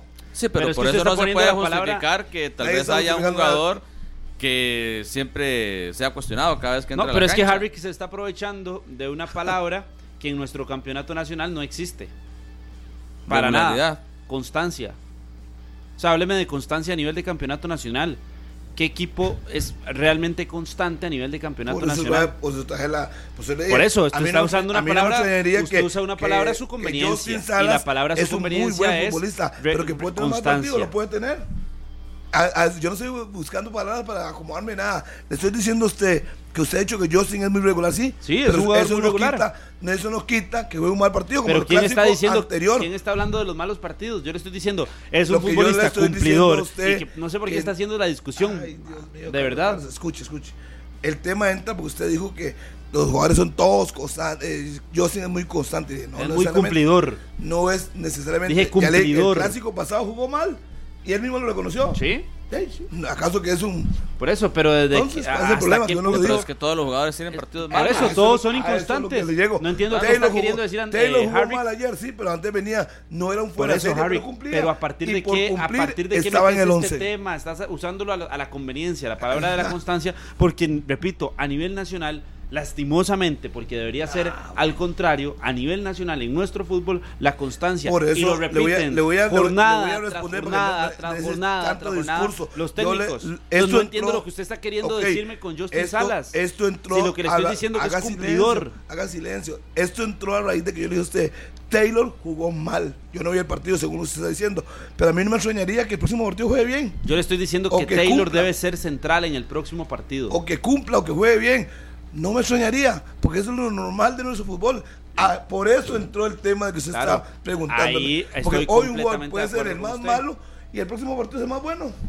Sí, y, y que estás descubriendo algo nuevo. No, nada, estoy, estoy justificando el por el cual entró el tema a colación. Yo le dije, ok, jugó mal, pero ¿quién le garantiza que el próximo partido como stopper no lo haga bien? Yo sí no va a hacer más su línea 5. No, nadie, nadie. Pero ni jugando de visitante, ni jugando de local en Tibás, no lo va a desarmar. Nadie lo está diciendo eso. Tranquilo, relájese. Yo estoy relajado, yo estoy tranquilo. No, es que no parece porque está haciendo una discusión continúe, continúe, continúe, a partir de un tema que no estaba. O sea, no, no, no entiendo los por temas, qué que, cada que quien- quería discutir quien- o qué. Cada quien Discuta solo hoy. lo que cree. Bueno, si yo viene, solo. usted, usted viene y me dice a mí que juega, jugó muy mal ayer, Taylor, y lo está bien, yo no vi el partido, pero jugó mal. Pero ¿quién garantiza que no puede ¿Cuál es la mayor dificultad para un costarricense, para un futbolista costarricense? La constancia, como en todo, Listo. como en todo, la constancia. Y entrenan, les pagan para eso. O alguien, alguien se atrevía a poner ayer en la quiniela 4 1 a favor de Herediano. Después de venir de perder contra Cartago, contra la Juelense. Nadie, todo el mundo partía que esa prisa iba a ganar el partido porque venía jugando bien. Por Sin eso- ser extraordinario, venía jugando bien y cumpliendo y ganando. Por eso le hablaba de que es lo más común en nuestro campeonato, que qué lástima que sea así y que pasa. Y por eso yo digo de la Juelense, ahora que me lo recordaba André, y cuando yo le digo que la liga nadie le pone la mano, y, lo y, y voy a insistir con eso cuando tenga que hacerlo, pero eso es hasta el momento. Sí, a mí no, Hasta lo a que mí ha no me extrañaría demostrado. que Punta Arenas le haga un Y que en partidazo ilegal el domingo. le- le suceda. Es- es tan, fa- tan Pero factible. en nuestro campeonato, el Puede equipo ser, puede que ser. siempre viene de atrás de una goleada, al partido siguiente se recompone. A mí no me extrañaría que a partir de la goleada que sufrió ayer el Saprissa contra Sporting le meta 3, 4 goles. Porque es lo normal de nuestro campeonato. Grecia va y le mete 4 a Punta Arenas y va y pierde 5-0 con la liga. Guadalupe va y le mete 5 a, Gua- a Cartaginés y al siguiente partido no logra sacar una, una victoria. De- es el reflejo de lo que hay en nuestro campeonato nacional. Y hoy, a hoy, si hay que hablar de constancia, hoy el único equipo Entonces, constante está haciendo la liga. Jafé le dio una lección táctica a Justin ayer, sí o no. Yo Lo no vi el partido. Lo sorprendió, a mi gusto sí. Porque lo sorprende. No sé si, no sé si Más allá de darle una lección táctica o no a Justin Campos, creo que este manda un aviso de que el Herediano se va a reponer. Y de que el Herediano ese que estaba atrás eh, en los últimos puestos de la clasificación y que no ganaba y que generaba dudas y que sus jugadores estaban en un bajísimo rendimiento, como cuando estaba con Heiner Segura, ya ese Herediano creo que quedó atrás y Jafet Soto sí lo va a levantar. Ya lo está levantando y ayer me parece que lo demostró. Y le falta mucha gente, pues no estaba tampoco José Guillermo Ortiz, no estaba Brian Rojas, no estaba Azulto, Es que pasa lo mismo que en Cartaginés. Son eh, planillas muy buenas y hemos visto jugar a estos equipos de una forma distinta. Ayer, lo que hace el Herediano contra el Saprissa es lo mínimo en cuanto a nivel y propuesta de lo que podemos esperar de este Herediano Es y que, no lo estábamos viendo propio- con Heiner. El propio Jafet habla de que son este gustos en el sistema o en la forma de, parar el equipo y él mencionó a Heiner le gustaba jugar de esta forma, a mí me gusta de esta forma, somos diferentes, se le respeta. Por eso, Y, y listo. hoy vemos al Herediano. Vea la zona, la zona ofensiva ayer del Herediano. ¿Cuántas veces no hemos visto jugar a ese equipo bien? Con Gerson, con Kenneth, con Anthony, con Rocha, con John Jairo. Claro. Faltaba Jelsin, que está sancionado todavía, me parece, Jelsin, ya regresa. Era un tema ayer De de, lesión, ¿no? de lesión, sí. Imagínate, falta Jelsin. Lo de Diego González me parece muy buen aporte por el lado izquierdo, además de la experiencia que tiene el mexicano. Lo de Aaron Salazar, el regreso de Keiner Brown. Ayer, Capitán y todo. sí, es una, es una planilla que ya sabíamos lo que iba a pasar con Jafet, que no estábamos viendo ni la mitad con Heiner Segura, pero que sabíamos todos, observando la calidad de jugadores que tiene el Herediano, que tarde o temprano iba a empezar a caminar. Y no debería ser sorpresa, porque a esto es lo que estamos acostumbrados o lo que debería aplicar y presentar en, cada jornada el Herediano con la planilla que tiene. Ya está en el cuarto lugar de la clasificación. Está a 10 puntos de la Liga Deportiva Alajuelense y a 5 del Saprissa, por ejemplo. Con Sporting, que es el tercero, tiene un punto de diferencia. Sporting tiene 14 puntos y el Herediano tiene 13 puntos. Fue un salto este gigantesco en la clasificación, clasificación también para el Es- Herediano, es que cuestión incluso, de técnicos. que incluso Daniel solo tenía 7 goles. Sí, Herediano. cuatro. 7 goles en el O sea, campeonato. ni un, ni un pro- no tenía ni siquiera un promedio de uno por partido. No, porque por ejemplo estábamos haciendo la Ah, nota de Johan. Venegas, que Johan Venegas tenía más goles que Herediano, tenía más goles que O Santos. sea, Herediano ayer le votó la nota a usted. Mm, Por dicha ya había salido. ya había salido, pero pero sí, casi prácticamente superó la mitad de lo que había realizado. Pero aquí y también va tampoco por un- es de sorprenderse, pero lo que tiene que hacer por la planilla que tiene. También hay que exigir por lo que tiene. Sí, sí. Es que es cuestión de técnicos. Igual está pasando en el Cartaginés, con Pablo César Guanchop. Con la planilla que tiene, es para que observemos en cada jornada del Campeonato Nacional un nivel y una propuesta distinta a lo que estamos viendo en las últimas fechas en el Cartaginés. Ya el Herediano tomó la decisión, pone a Jafet en el banquillo, recibe a la mejor defensa del Campeonato Nacional y le endosa cuatro.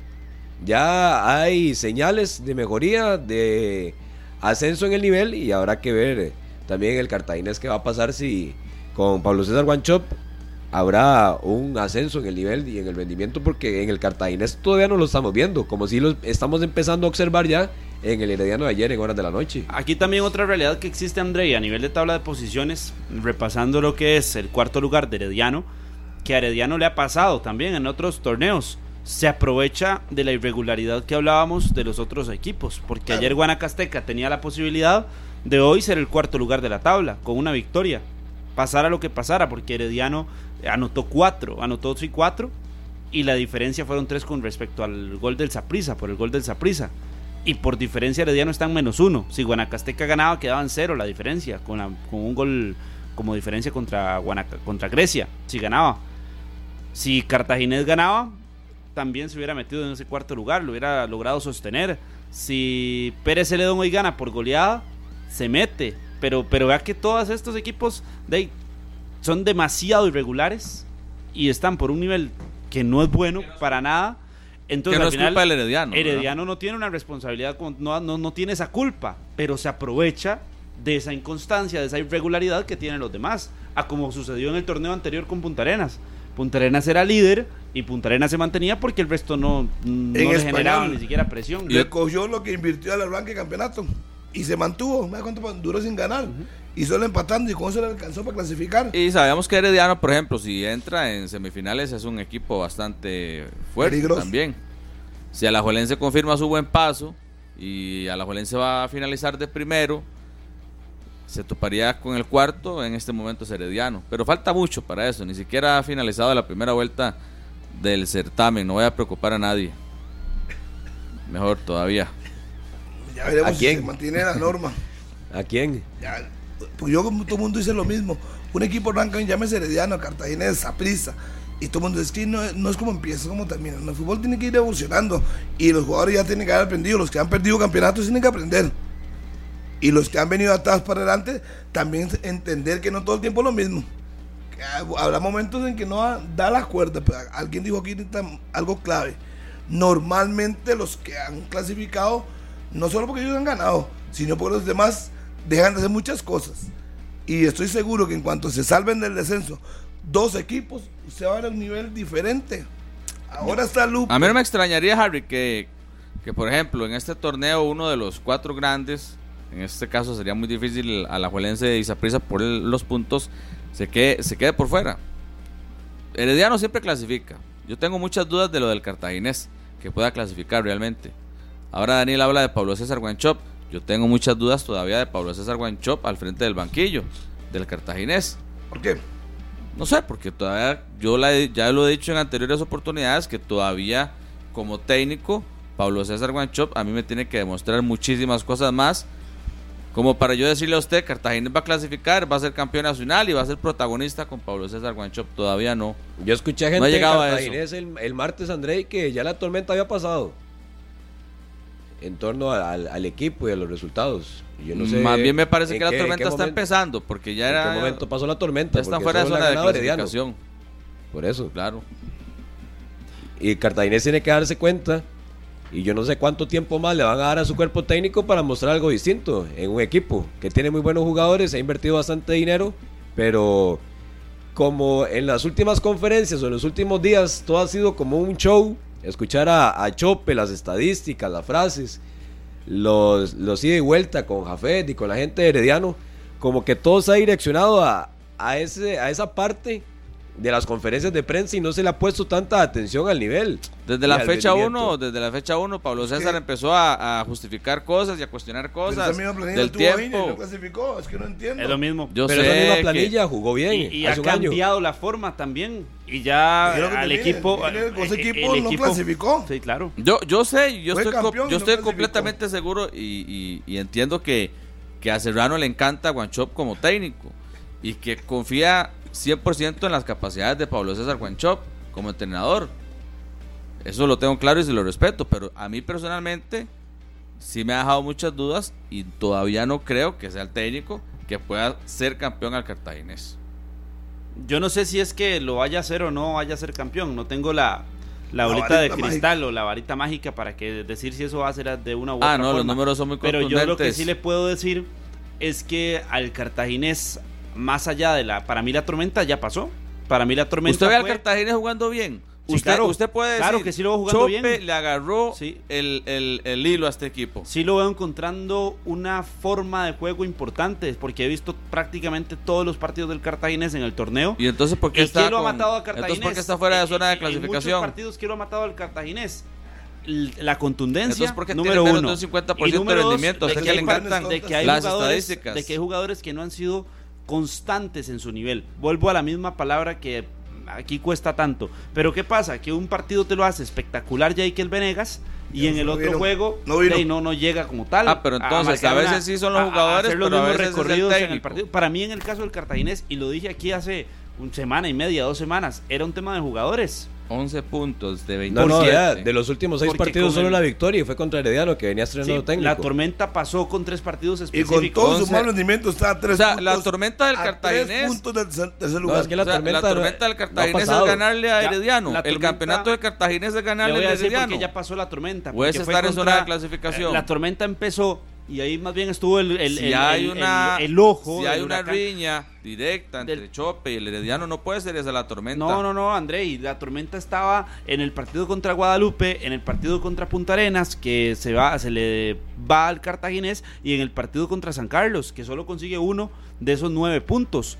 Ahí me parece que está la tormenta. Ya después viene, ya después viene el rendimiento. Al Saprissa le hace un partido completo y se va por una derrota por la mínima. Al Herediano le hace un muy buen partido en el estadio Fello Mesa y saca un El rendimiento de Chope, aquí lo tengo. Sí. De, bueno, del dígalo, Cartaginés. la gente no lo está viendo. la gente lo ocupa escuchar. 40% de rendimiento, 40.74% para ser más claro, más específico. Tiene que levantarlo. Si usted viene aquí a defender, Pero la tormenta si usted viene a defender aquí el trabajo de Pablo César Sí. Guanchope hasta el momento en el Cartaginés con estos números, muchos se lo pueden rebotar. Yo le asigno más Muchos se lo responsabilidades pueden rebotar. a nivel individual e insisto en los jugadores y ya le mencioné algunos nombres que lo que haya hecho el técnico o no haya hecho el técnico porque se lo dijo Harvick este mismo equipo no clasificó este mismo equipo estuvo a las puertas de ser Esa es la justificación uno de de los Pablo últimos César, entonces. No, pero este mismo equipo fue campeón hace un año. Pablo Depende César cómo lo no tiene ver. obligación de, quedarse fuera porque este equipo quedó descalificado en el torneo pasado. Nadie está hablando de que no la obligación no sea quedarse Es que- adentro. La, la obligación de Cartagena es, entrar. es que Entonces, ¿cómo lo interpreto?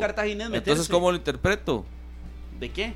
Usted por querer salvar a Harry, que está en otras, no, no, no, entonces no, no, no concreta la idea. Hablando. ¿De qué ¿Pero de qué, Andrei? ¿Salvarme a mí de qué? Si le No estoy diciendo, concreta la yo idea. veo Salvarme a mí de al, qué. al equipo teniendo un rendimiento, me- una mejoría en la cancha. ¿Pero cuál en los mejoría? dos partidos. Y le ganó al Herediano y le ganó bien. El Herediano venía cambiando técnico. ¿Al Herediano le ganó bien un, o no? Un equipo que en rendimiento Pero no le estaba el rezagado pero completamente. no se le puede bajar el piso. Yo sí se lo bajo. No, no. Yo sí se lo bajo.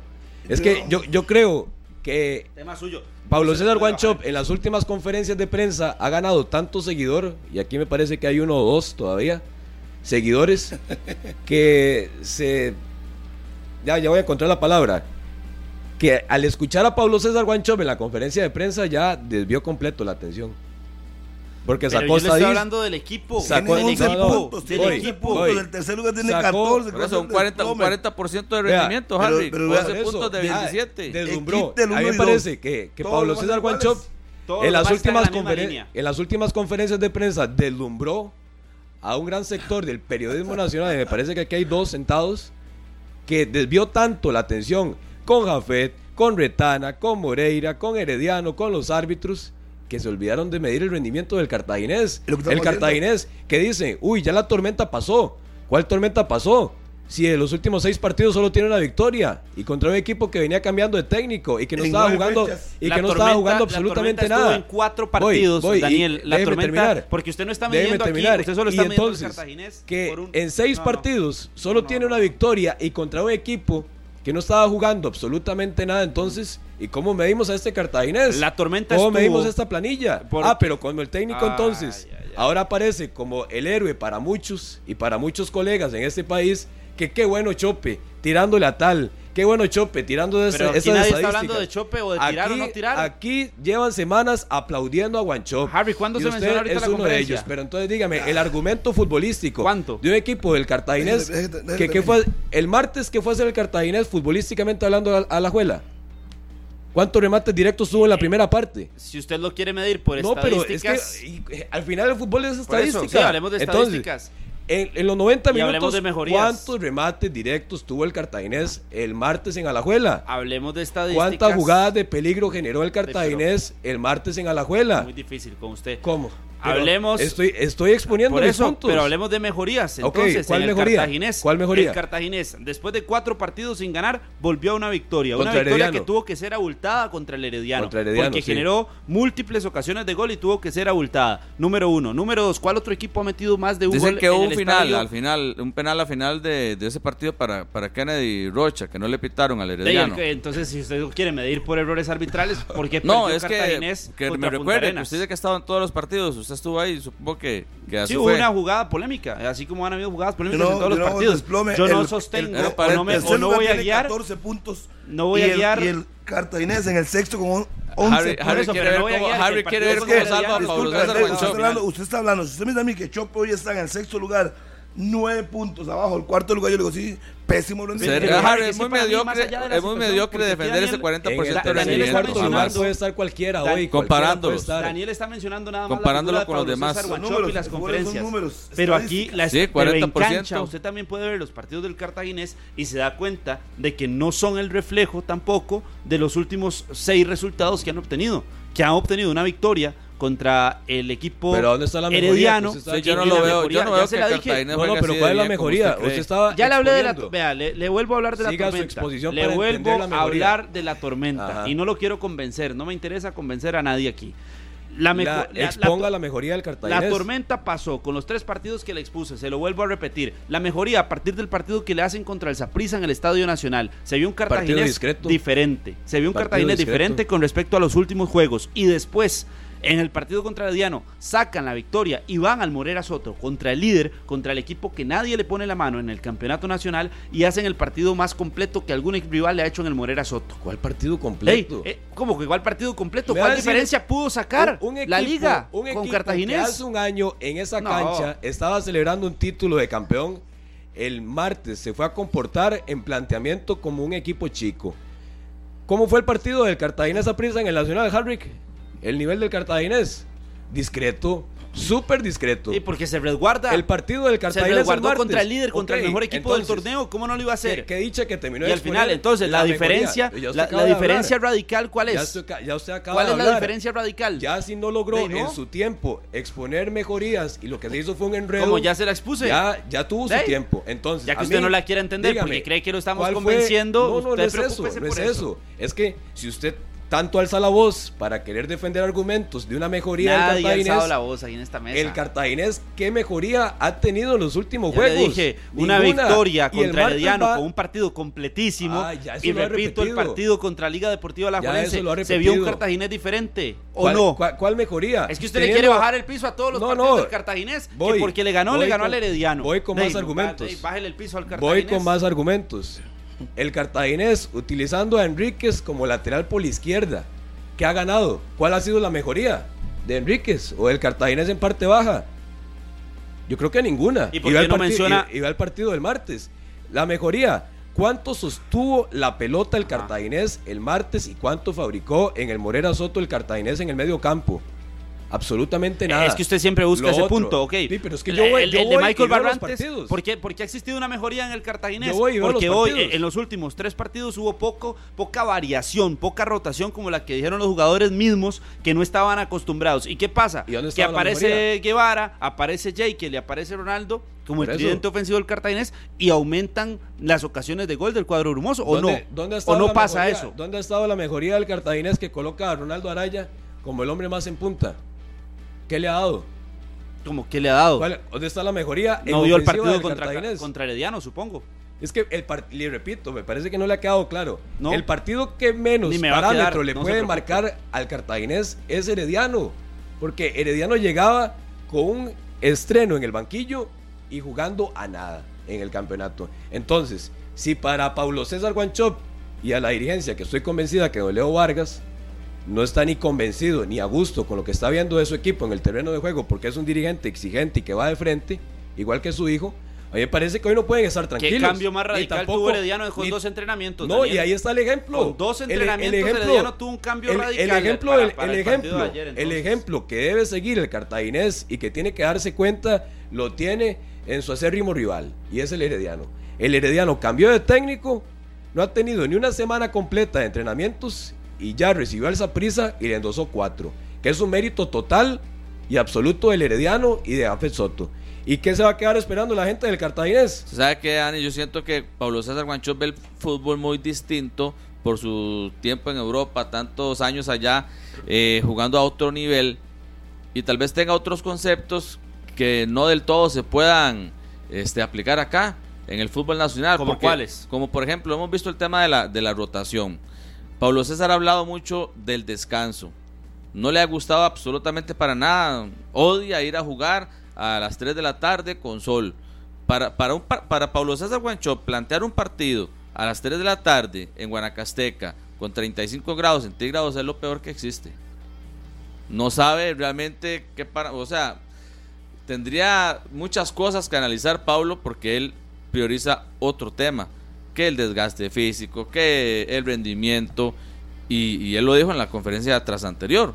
jamás vamos a ver. Entonces, para Pablo César Guancho, este tipo y implementa la rotación y que el descanso y contra la liga solo tuvo 36 horas de, descanso, que no pudo eh, plantear un, un entrenamiento solo con video. Yo creo que todas estas formas de pensar de Pablo, que tal vez sean las de primer mundo, que nosotros no las tengamos aquí tan claras, eh, no todas las puede aplicar en el fútbol nacional. Y es ahí donde a veces le cobra, yo comparto con Daniel, que el 40% de rendimiento y la forma de juego también, además de los números, la forma de juego no es a lo que debería exigirse la Pablo César Guanchop y al equipo brumoso. Falta mucho y está lejos, y está lejos. Yo le firmo el domingo que le gana Grecia.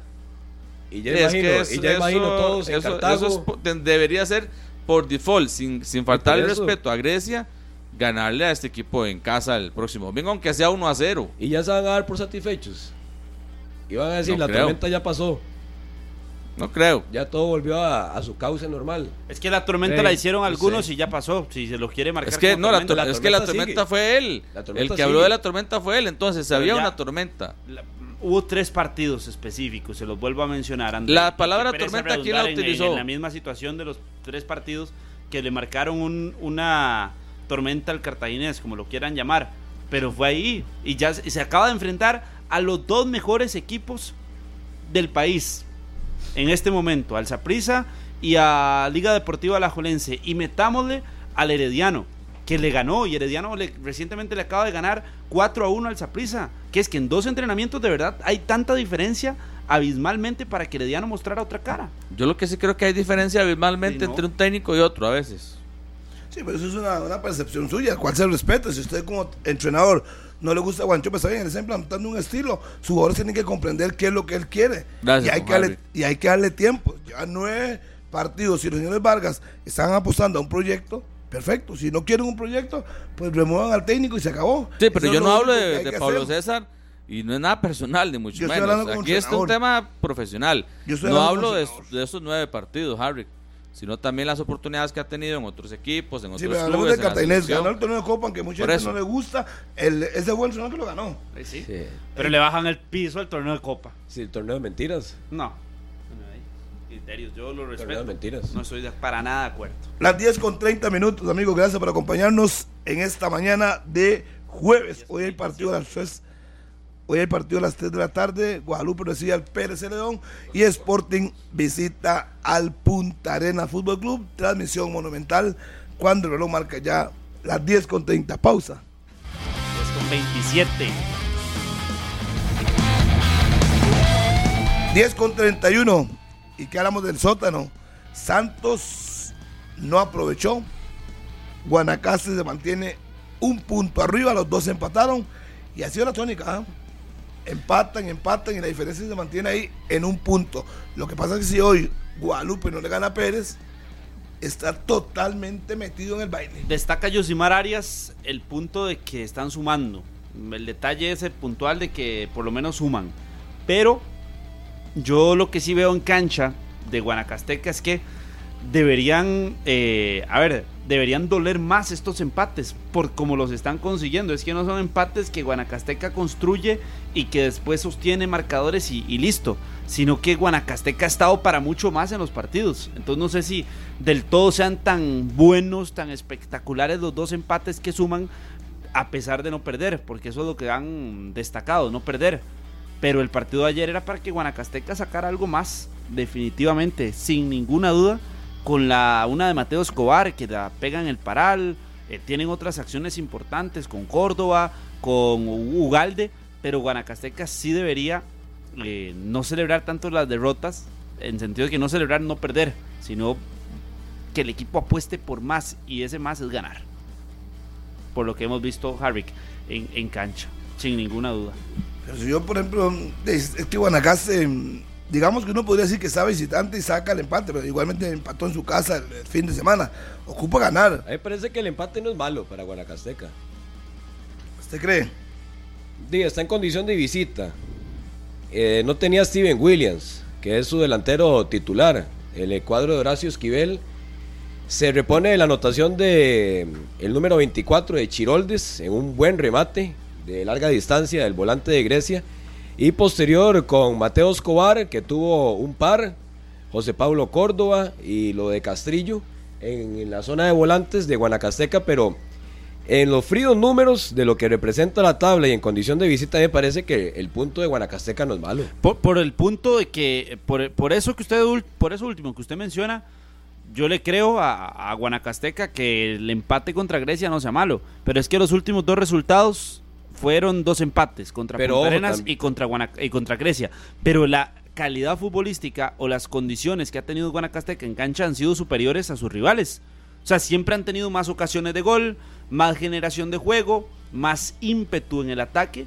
Y eso es lo que yo le, Pero si gana, le no, cuestiono no al gana, no sirve de nada eso.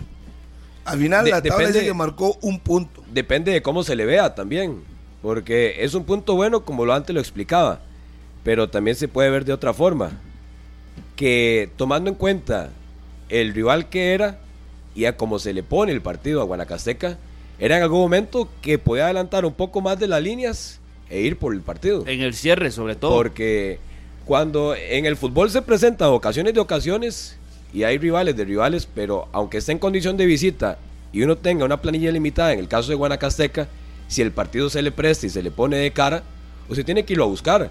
Porque usted no sabe si en algún otro momento, en condición de visita, va a tener un partido que se le acomode a las circunstancias y a partir de ahí lo pueda buscar, porque hoy tres puntos para Guanacasteca en condición de visita son seis, no son tres. y contra un seis. rival como Grecia. Claro, y hablando un poquito de Santos, Rivera la tuvo al último minuto, solo.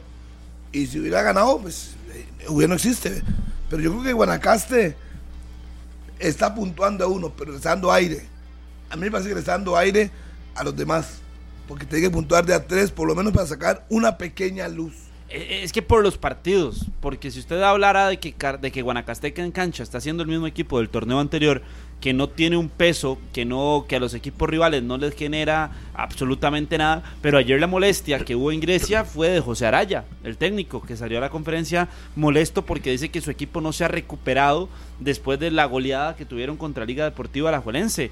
Guanacasteca tiene menos Sin Lesme, si sin Lesme es eso. un equipo Es diferente, muy, muy, muy, muy débil. diferente. Totalmente. Ayer, ayer apareció Luis Rodríguez con Hurtado nuevamente en la ofensiva y añadieron al otro muchacho que llegó de Sarchi, a, sí, a Luis Delgado.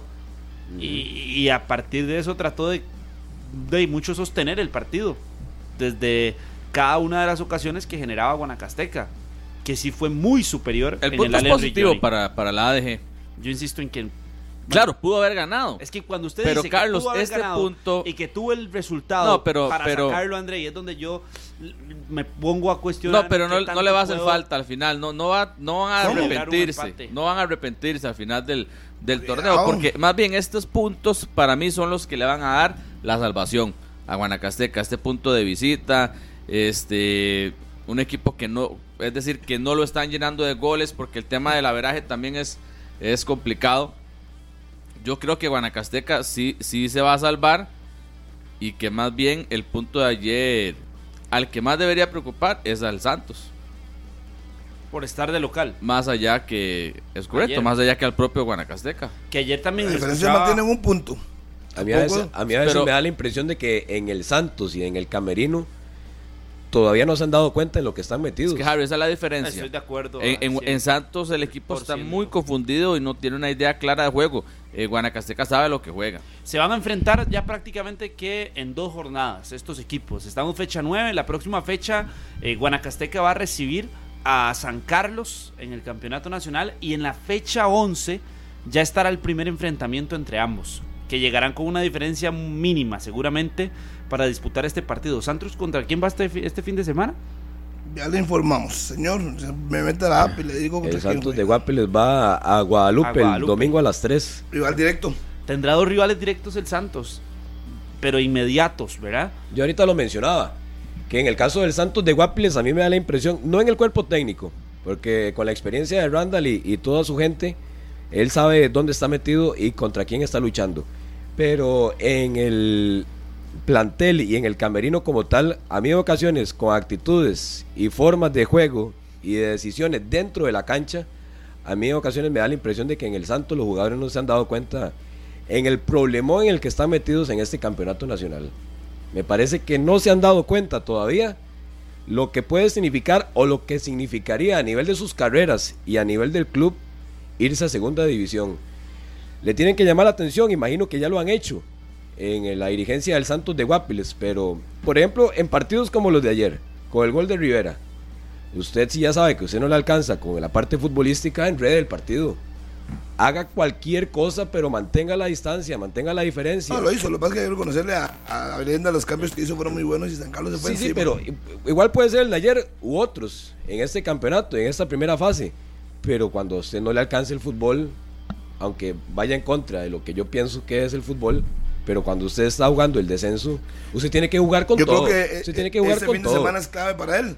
Me parece que para Orlando Road tiene que tenerlo muy claro. Sus jugadores, Guadalupe y Guanacasteca. Buscar ganar a los dos para sacarle ventaja a los dos. Pero es que Porque dice- luego. usted lo dice muy fácil. No, no, no. Yo lo veo en el papel, lo que Tendrá que viendo. estar pendiente de un detalle. Si hoy Guadalupe gana, Santos puede ir más tranquilo al partido. Si Guadalupe pierde, puede ir menos tranquilo, porque Guadalupe es de ganar uno y perder otro. Sí, porque yo, yo se lo digo, Daniel, por una simple razón. Los rivales próximos son estos, que están metidos en el descenso. Y luego Guanacaste le va a tocar bailar contra la más fea. Vendrán cuatro partidos contra los grandes. Y creo que solo recibe esa prisa. Va a ir a, Heredia, si no me a Guadalupe, perdón, a jugar contra Herediano. Va a ir al Morera Soto. O sea, no es tan fácil. Por eso yo creo que eh, Guanacaste tiene que tener muy claro qué es lo que se viene. Después le tocará ya, digamos, rivales más No, accesibles. pero, pero contra Heredianos en, el, en el, la Chorotega, porque recuerdo la conferencia ganó 1 a 0, de, sí, de le ganó 1 a Horacio 0. en... Si Saprissa y Herediano van para allá y va a recibir a Cartaginés, va a visitar a Cartaginés y la liga. Que no es nada fácil, ¿verdad? Y son seguidos. Es que los cuatro son seguidos. La diferencia tiene que sacarla ahora. Obvio. Por eso es que yo hablo de que cuando usted se le presta un partido para sacarlo, para ganarlo, de, imagínese, hubiera cambiado la diferencia en, en la tabla ya un poquito más y se le hubiera acercado a Guadalupe a las puertas de que Guadalupe juegue dos partidos que son trascendentales. Pero Guanacasteca no está jugando para, para descender. Santos está jugando para descender. Es que Santos, y desde el inicio del torneo, cuando hicieron la- los cambios en la planilla en, en cuanto a refuerzos y demás, hombre por hombre usted se da cuenta de que es un equipo sumamente limitado. Más allá de las limitaciones que pueda tener Y Guanacasteca hoy en día, Santos es súper limitado a nivel estructural y cuando se te cuando te perdés de Osvaldo no- Rodríguez en las primeras No, y fechas eso no y demás, nada. También, Carlos, por ejemplo, el tema de los entrenadores.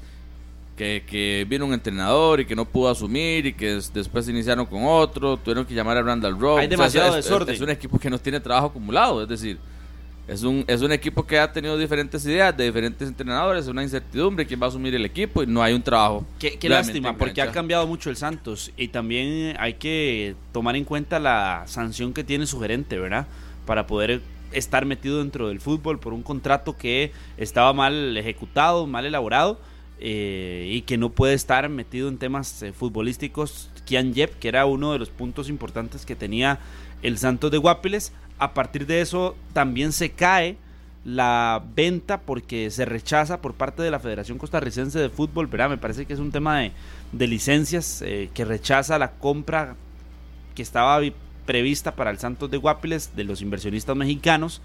Después se va el técnico español que estuvo en el torneo de Copa y además en el principio del año cuando tienen que hacer refuerzos, las contrataciones fueron muy muy pocas y Santos no se repuso nunca de la salida de Yavon, nunca se repuso de la salida de Paradela, de la salida de Josimar Méndez, de Pablo Arboin, de otros jugadores que salieron del equipo y que eran figuras, que eran jugadores importantes, porque este Santos hace un año, Andrei, estaba jugando en CONCACAF.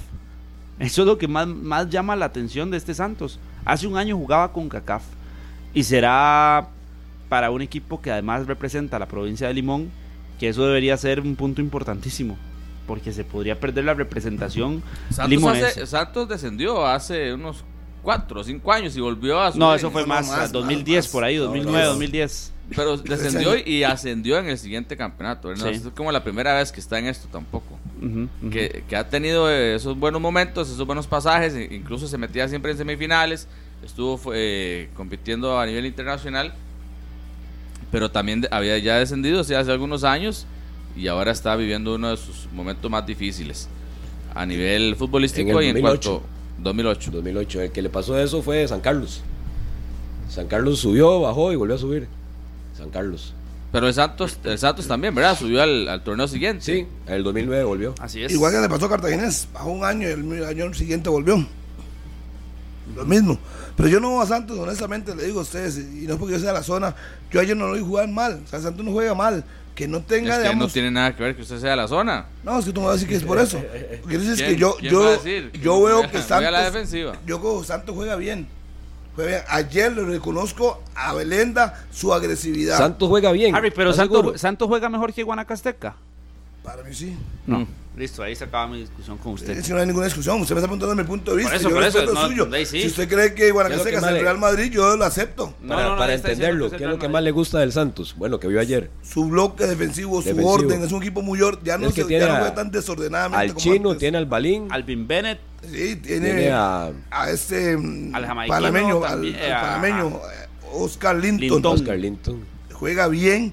Yo Michael Barquero. Y Barquero que se lesionó y salió por lesión. Pero yo Sí. creo que la defensa es buena. será los- está en banca, está en banca.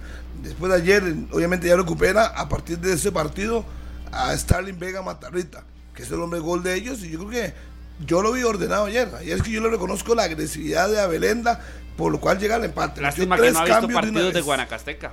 Al parecer no los ha visto. El, que, ha- no, el sí, que que ha jugado mucho es eh, Derrickson Quiroz. Sí, Ha está jugado bastante. muy bien. Ha jugado bastante Derrickson. Con Sí, pero, pero Mason. dígame una cosa, porque se ríe usted. O sea, si yo creo que. ¿Pero qué me estoy riendo? Si yo, ¿De qué si me yo estoy riendo? si ¿De yo- qué me estoy riendo? ¿De mí? ¿De qué? ¿En qué momento me yo- reí? Si yo le digo a usted que para ¿En mí qué Santos momento me reí, bien, Harry? yo le respeto. Dice, ¿En ¿y qué momento me estoy ¿Qué me riendo? dijo? No ha visto Guanacaseca. ¿Qué me riendo, dijo? Harry, deje de hacerse El la respete, víctima. respete, nada más. Son puntos de vista. Usted cree que Guanacaseca está volando perfecto. Yo se lo respeto. Yo dije aquí Es que yo no estoy diciendo que, está volando, Santos le estoy diciendo no que ha sido mejor equipo que Santos de Guapiles en el veremos. torneo. Tienen un partido entre ellos muy pronto. Ya veremos. Ahí será eh, el principal momento para los dos equipos en el torneo. O para Es- marcar es- una es- mayor es distancia pero o para mí me parece que Rowe que- ha logrado un orden en ese equipo de Santos. Entre Grecia, Guadalupe, Guanacasteca y Santos, yo no podría decir quién es el que juega mejor. Cada uno tiene sus limitaciones. Y de su acuerdo a lo que he visto, de acuerdo a lo que he visto, yo pensaría que de esos tres, el que más entonado está es Guanacasteca. también yo también. Entonado. Sí, sí, entonado, juega un poquito mejor. Se- eh, tiene claro eso que usted Pero- dice, que sabe lo que se está jugando. Pero vea que no ha logrado sacar diferencias. Exacto. no, no, claro, es, Juega eh, mejor no, y no no, saca claro, diferencia. Sí, sí, no, sí, sí, no sí, empezó sí, el torneo sí. con cuatro al- puntos alcanzó. menos. Cinco Alcanzó, puntos claro. menos. Cinco. Sí, Ya la, primera, la primera parte del objetivo está, que es alcanzar. Pero falta la segunda, que es la más importante. Despegarse o sacar una diferencia. Tiene que hacerlo. Le faltan, ¿qué? 13 partidos, 13. 14 partidos, 13. Y, y el fútbol es presente, esa frase sí se la compró Jafet. Y no porque haya recortado, este puede estar Sí, por ejemplo, tranquilo. es que ya- ya porque el- alcanzó. el- La el- otra, cuatro puntos la entre ellos en la otra vuelta va a estar difícil. No, no, bien, la acumula. Yo hablo de la acumada. Un punto. Pero yo sí los veo, yo sí los veo mejor que estos dos equipos. A Guadalupe lo salva, pues los puntos que ya tenía. No, el- mérito de, de- de- el de mérito de ventaja, Guanacasteca de, de- de cazar y de alcanzar.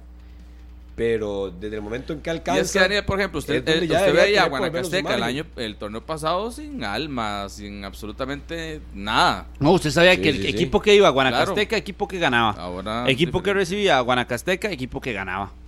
Y ahora eso cambió para este equipo de Guanacasteca. Y por eso es que la exigencia debería aumentar en este tipo de partidos que tienen todo a su favor y no los ganan.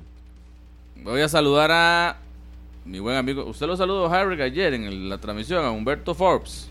Se le olvidó. No, no, me se me olvidó. Pregúntele, no venga, no venga a decir cosas que no sabe. Pregúntele. Sí lo saludó. Ya le Es respondí. que lo íbamos escuchando ayer en la transmisión del partido y realmente no, no recuerdo si saludó a mi buen amigo Humberto Forbes, a quien le mando y le pues envío sí un lo dice, don saludo. Andrei. Pero Ah, es de perfecto. Guapiles. Entonces, él es de Siquirres. Ah, de Siquirres. Entonces, doble saludo para él y también para eh, Miguel Eduardo, el famoso Pato allá en Turrialba, y a todos los amigos que, que a veces le preguntan a uno que por qué no viene. Es que Serrano es el que acapara todo este programa, entonces ya uno va poquito. Uno recibe el poco. sábado a San Carlos.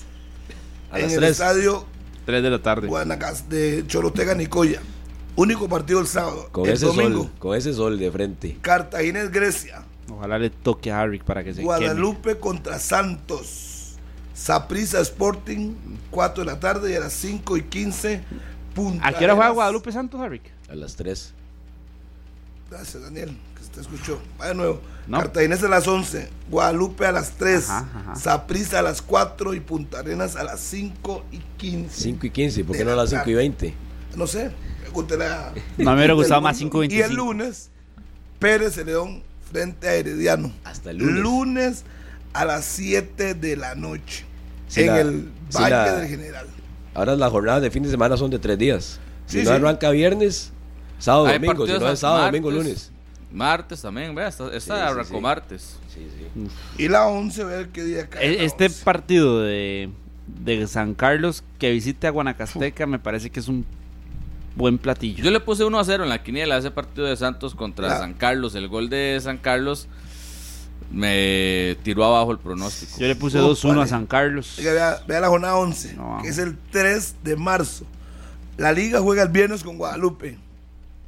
Y el sábado van Sporting Cartaginés a las 3. Santos Guanacasteca a las 20 horas, misma hora Herediano Punta Arenas.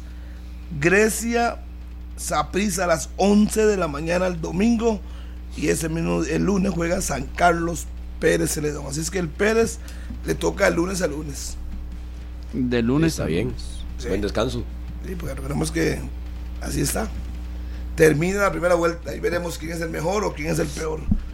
Ish. A 10 con 50 en la mañana. Me deja mandar un saludo muy rápido, nada favor, Si más. te gusta, ese es el programa suyo. Gracias, Harry. Un saludo para mi querido amigo, para Julio Barrantes. Saludos a Julio Barrantes. Y porque me enviaba una información que este viernes 24 a las 8 de la noche, en la cancha de Atillo 8, hay un partidazo. Es la final entre Atillo 5 contra Junior de Atillo 8. Así que hay un Entre partidazo. Atillos anda la cosa. Saludos para Barbie James, la abuelita de Jalen Haden, que jugará con el equipo herediano el próximo torneo. 10 con 50. Pausa, señor César Salas, en 120 minutos. Las 10 con 54 minutos, amigos. Hoy hay partidos a partir de las 3 de la tarde. El equipo de Guadalupe, que está urgido una victoria, y Pata ha ido cambiando a su estilo. Pata sabe que tiene que ganar, buscar victorias, aunque sea con pelotazos, porque si no, ya huele a lirio. Está muy cerca ¿ah? el equipo de, Huele a lirio. que sí, claro. No es eso porque está muy cerca de la zona de descenso. El equipo de Guadalupe FC, que a veces tiene que olvidarse de el Yogo Bonito y Pérez, que viene jugando bien. Hay que reconocer el Pérez, que ha logrado salvo el 5 a 1 contra esa prisa. Pero venía estabilizando su juego, eh, cumpliendo, sumando. Y enfrenta hoy a las 3 al equipo de Pérez de León. Y por la noche Punta Arenas contra Sporting. A ver si de una vez despega el, el puerto o despega el técnico. Porque la verdad es que un día sí, otro día tal vez y otro día menos. No me lo está preguntando, pero veo victoria del Pérez y empate en la noche. Victoria, empate en la noche Sporting. Veo victoria del Pérez en la tarde y empate en la noche. Sí, Sporting como que se, que se desinfló, ¿ah? Sí, sí. Le sí. pasó lo mismo de siempre. Sí, Mucho ring ring y luego... Todavía no se puede descartar. Hoy es una buena prueba para ambos. Pero si tomamos en cuenta que no es el nivel ni el- la presentación del puerto de otros torneos, ya sí lo tiene un poco complicado. Sí, ah, ahora que pusimos en la quiniela, Cenaro, no sé que venía el líder de la quiniela, ¿cómo le fue? No, en los de ayer no me fue tan bien. En los dos puse 2 a 1. En el de Saprisa puse 3 a 1. En el de Guanacasteca puse 2 a 1 a favor de Guanacasteca. Y en el de Santos puse 2 a 1 a favor de San Carlos. Los dos equipos tuvieron para hacerlas. Saprisa fue el que no, pero. Hoy puse a Guadalupe a ganar 3 a 1, ¿sabes que voy a cambiar ese marcador? André, ¿cómo le está yendo a usted? Y Punta Arenas le puse a ganar. Malísimo, ¿Ah, sí? malísimo, porque estoy, estoy pronosticando con el corazón y no con la razón. Voy a cambiar ese partido de Punta Arenas Sporting. Estoy ganando el Puerto, voy a cambiarlo ya. Porque creo que va a ganar Sporting 2 a 1. Así es que voy a cambiar al Sporting. Vamos a cambiarlo. Y el partido, vamos a ver qué puse. Bueno, en- antes de eso, Harry, hace seis minutos anuncia Sergio Ramos que se retira de la selección española. Con dos Eurocopas y una Copa del Mundo. Sergio Ramos. Guadalupe, vamos a poner a Lupe 1 y a Pérez 2. Voy a cambiar. Ah, yo puse ese. Voy a cambiar, voy a ganar Pérez, ya le di guardar. Y voy a cambiar el de Punta Arenas. Lo puse a ganar, pero viendo su rendimiento, no, no. Mejor me cubro en salud para ganarme los punticos. Y va a ser Lo que pasa es que uno va a dos. Bueno, No importa, falta mucho no voy, no voy a decir va de Esto- qué, pero esto- ustedes entenderán. no- no va es de como empieza, Harry McLean en la quiniela. Faltan 12 partidos para sentirse victorioso todavía. No, eso es demasiado, 12 son muchos puntos. para Usted pega, usted pega 10 marcadores perfectos de aquí a 8 jornadas y Uno, póngalo, téngalos por seguro que usted pasa a Carlos Serrano. Claro, dí- dígale que dice Andy. Dígale, hace Serrano que le Y gusta. lo ve así por debajo del hombro, lo ve para abajo. Dice, Dígale. Posición 3500. ¿Los cambió o no los cambió? No, Harry ya va por las Eh, 5230.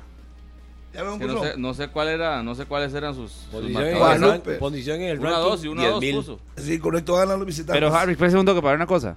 Que quiere, busque mi, mi ubicación y lo dice. Déjeme ver. El si, ya dio mi número telefónico al aire, de- no me extrañaría. ¿Cómo era? otra cosa. 8552. Ya. No lo va a decir el resto. Va a seguir. Predicciones de Harry, puntos acumulados 65 puntos. Y en el ranking, Dígalo, a mí no me avergüenza. en Dígalo. el ranking, Harry McLean, híjole, Harry, ¿sabe? Y no me alcanza. ¿Cuántos puntos tiene Harry? 65, ¿Y cuánto tiene, cuánto tiene el 2379. que va ganando? 99. 30 puntos. Le faltan 12 jornadas. Por favor, pongámonos más serios. No, pero Pónganse no, más una serios. cosa es para arriba y otra cosa es para abajo. Ya veremos. Ya veremos. Ya veremos. Nos vamos. Y usted va de Dios. caída. Nos vamos, no importa. Usted era, era el líder. Era. Del verbo ya no es. No, de los de los de la de FUTF, de la de FUTF sí soy líder. Por cierto, nada más el, el detalle para Febe, que porque hoy sube la gasolina, ¿verdad? Bueno, dijeron que va a subir la gasolina en marzo. No, o sea, No venda, no venda humo. va a subir, va a subir en marzo. A partir de las 2.30 desde el estadio de Guadalupe iniciamos transmisión monumental Guadalupe frente al Pérez. Buenos días, chao, gracias. Viene Noticia Monumental. Este programa fue una producción de Radio Monumental.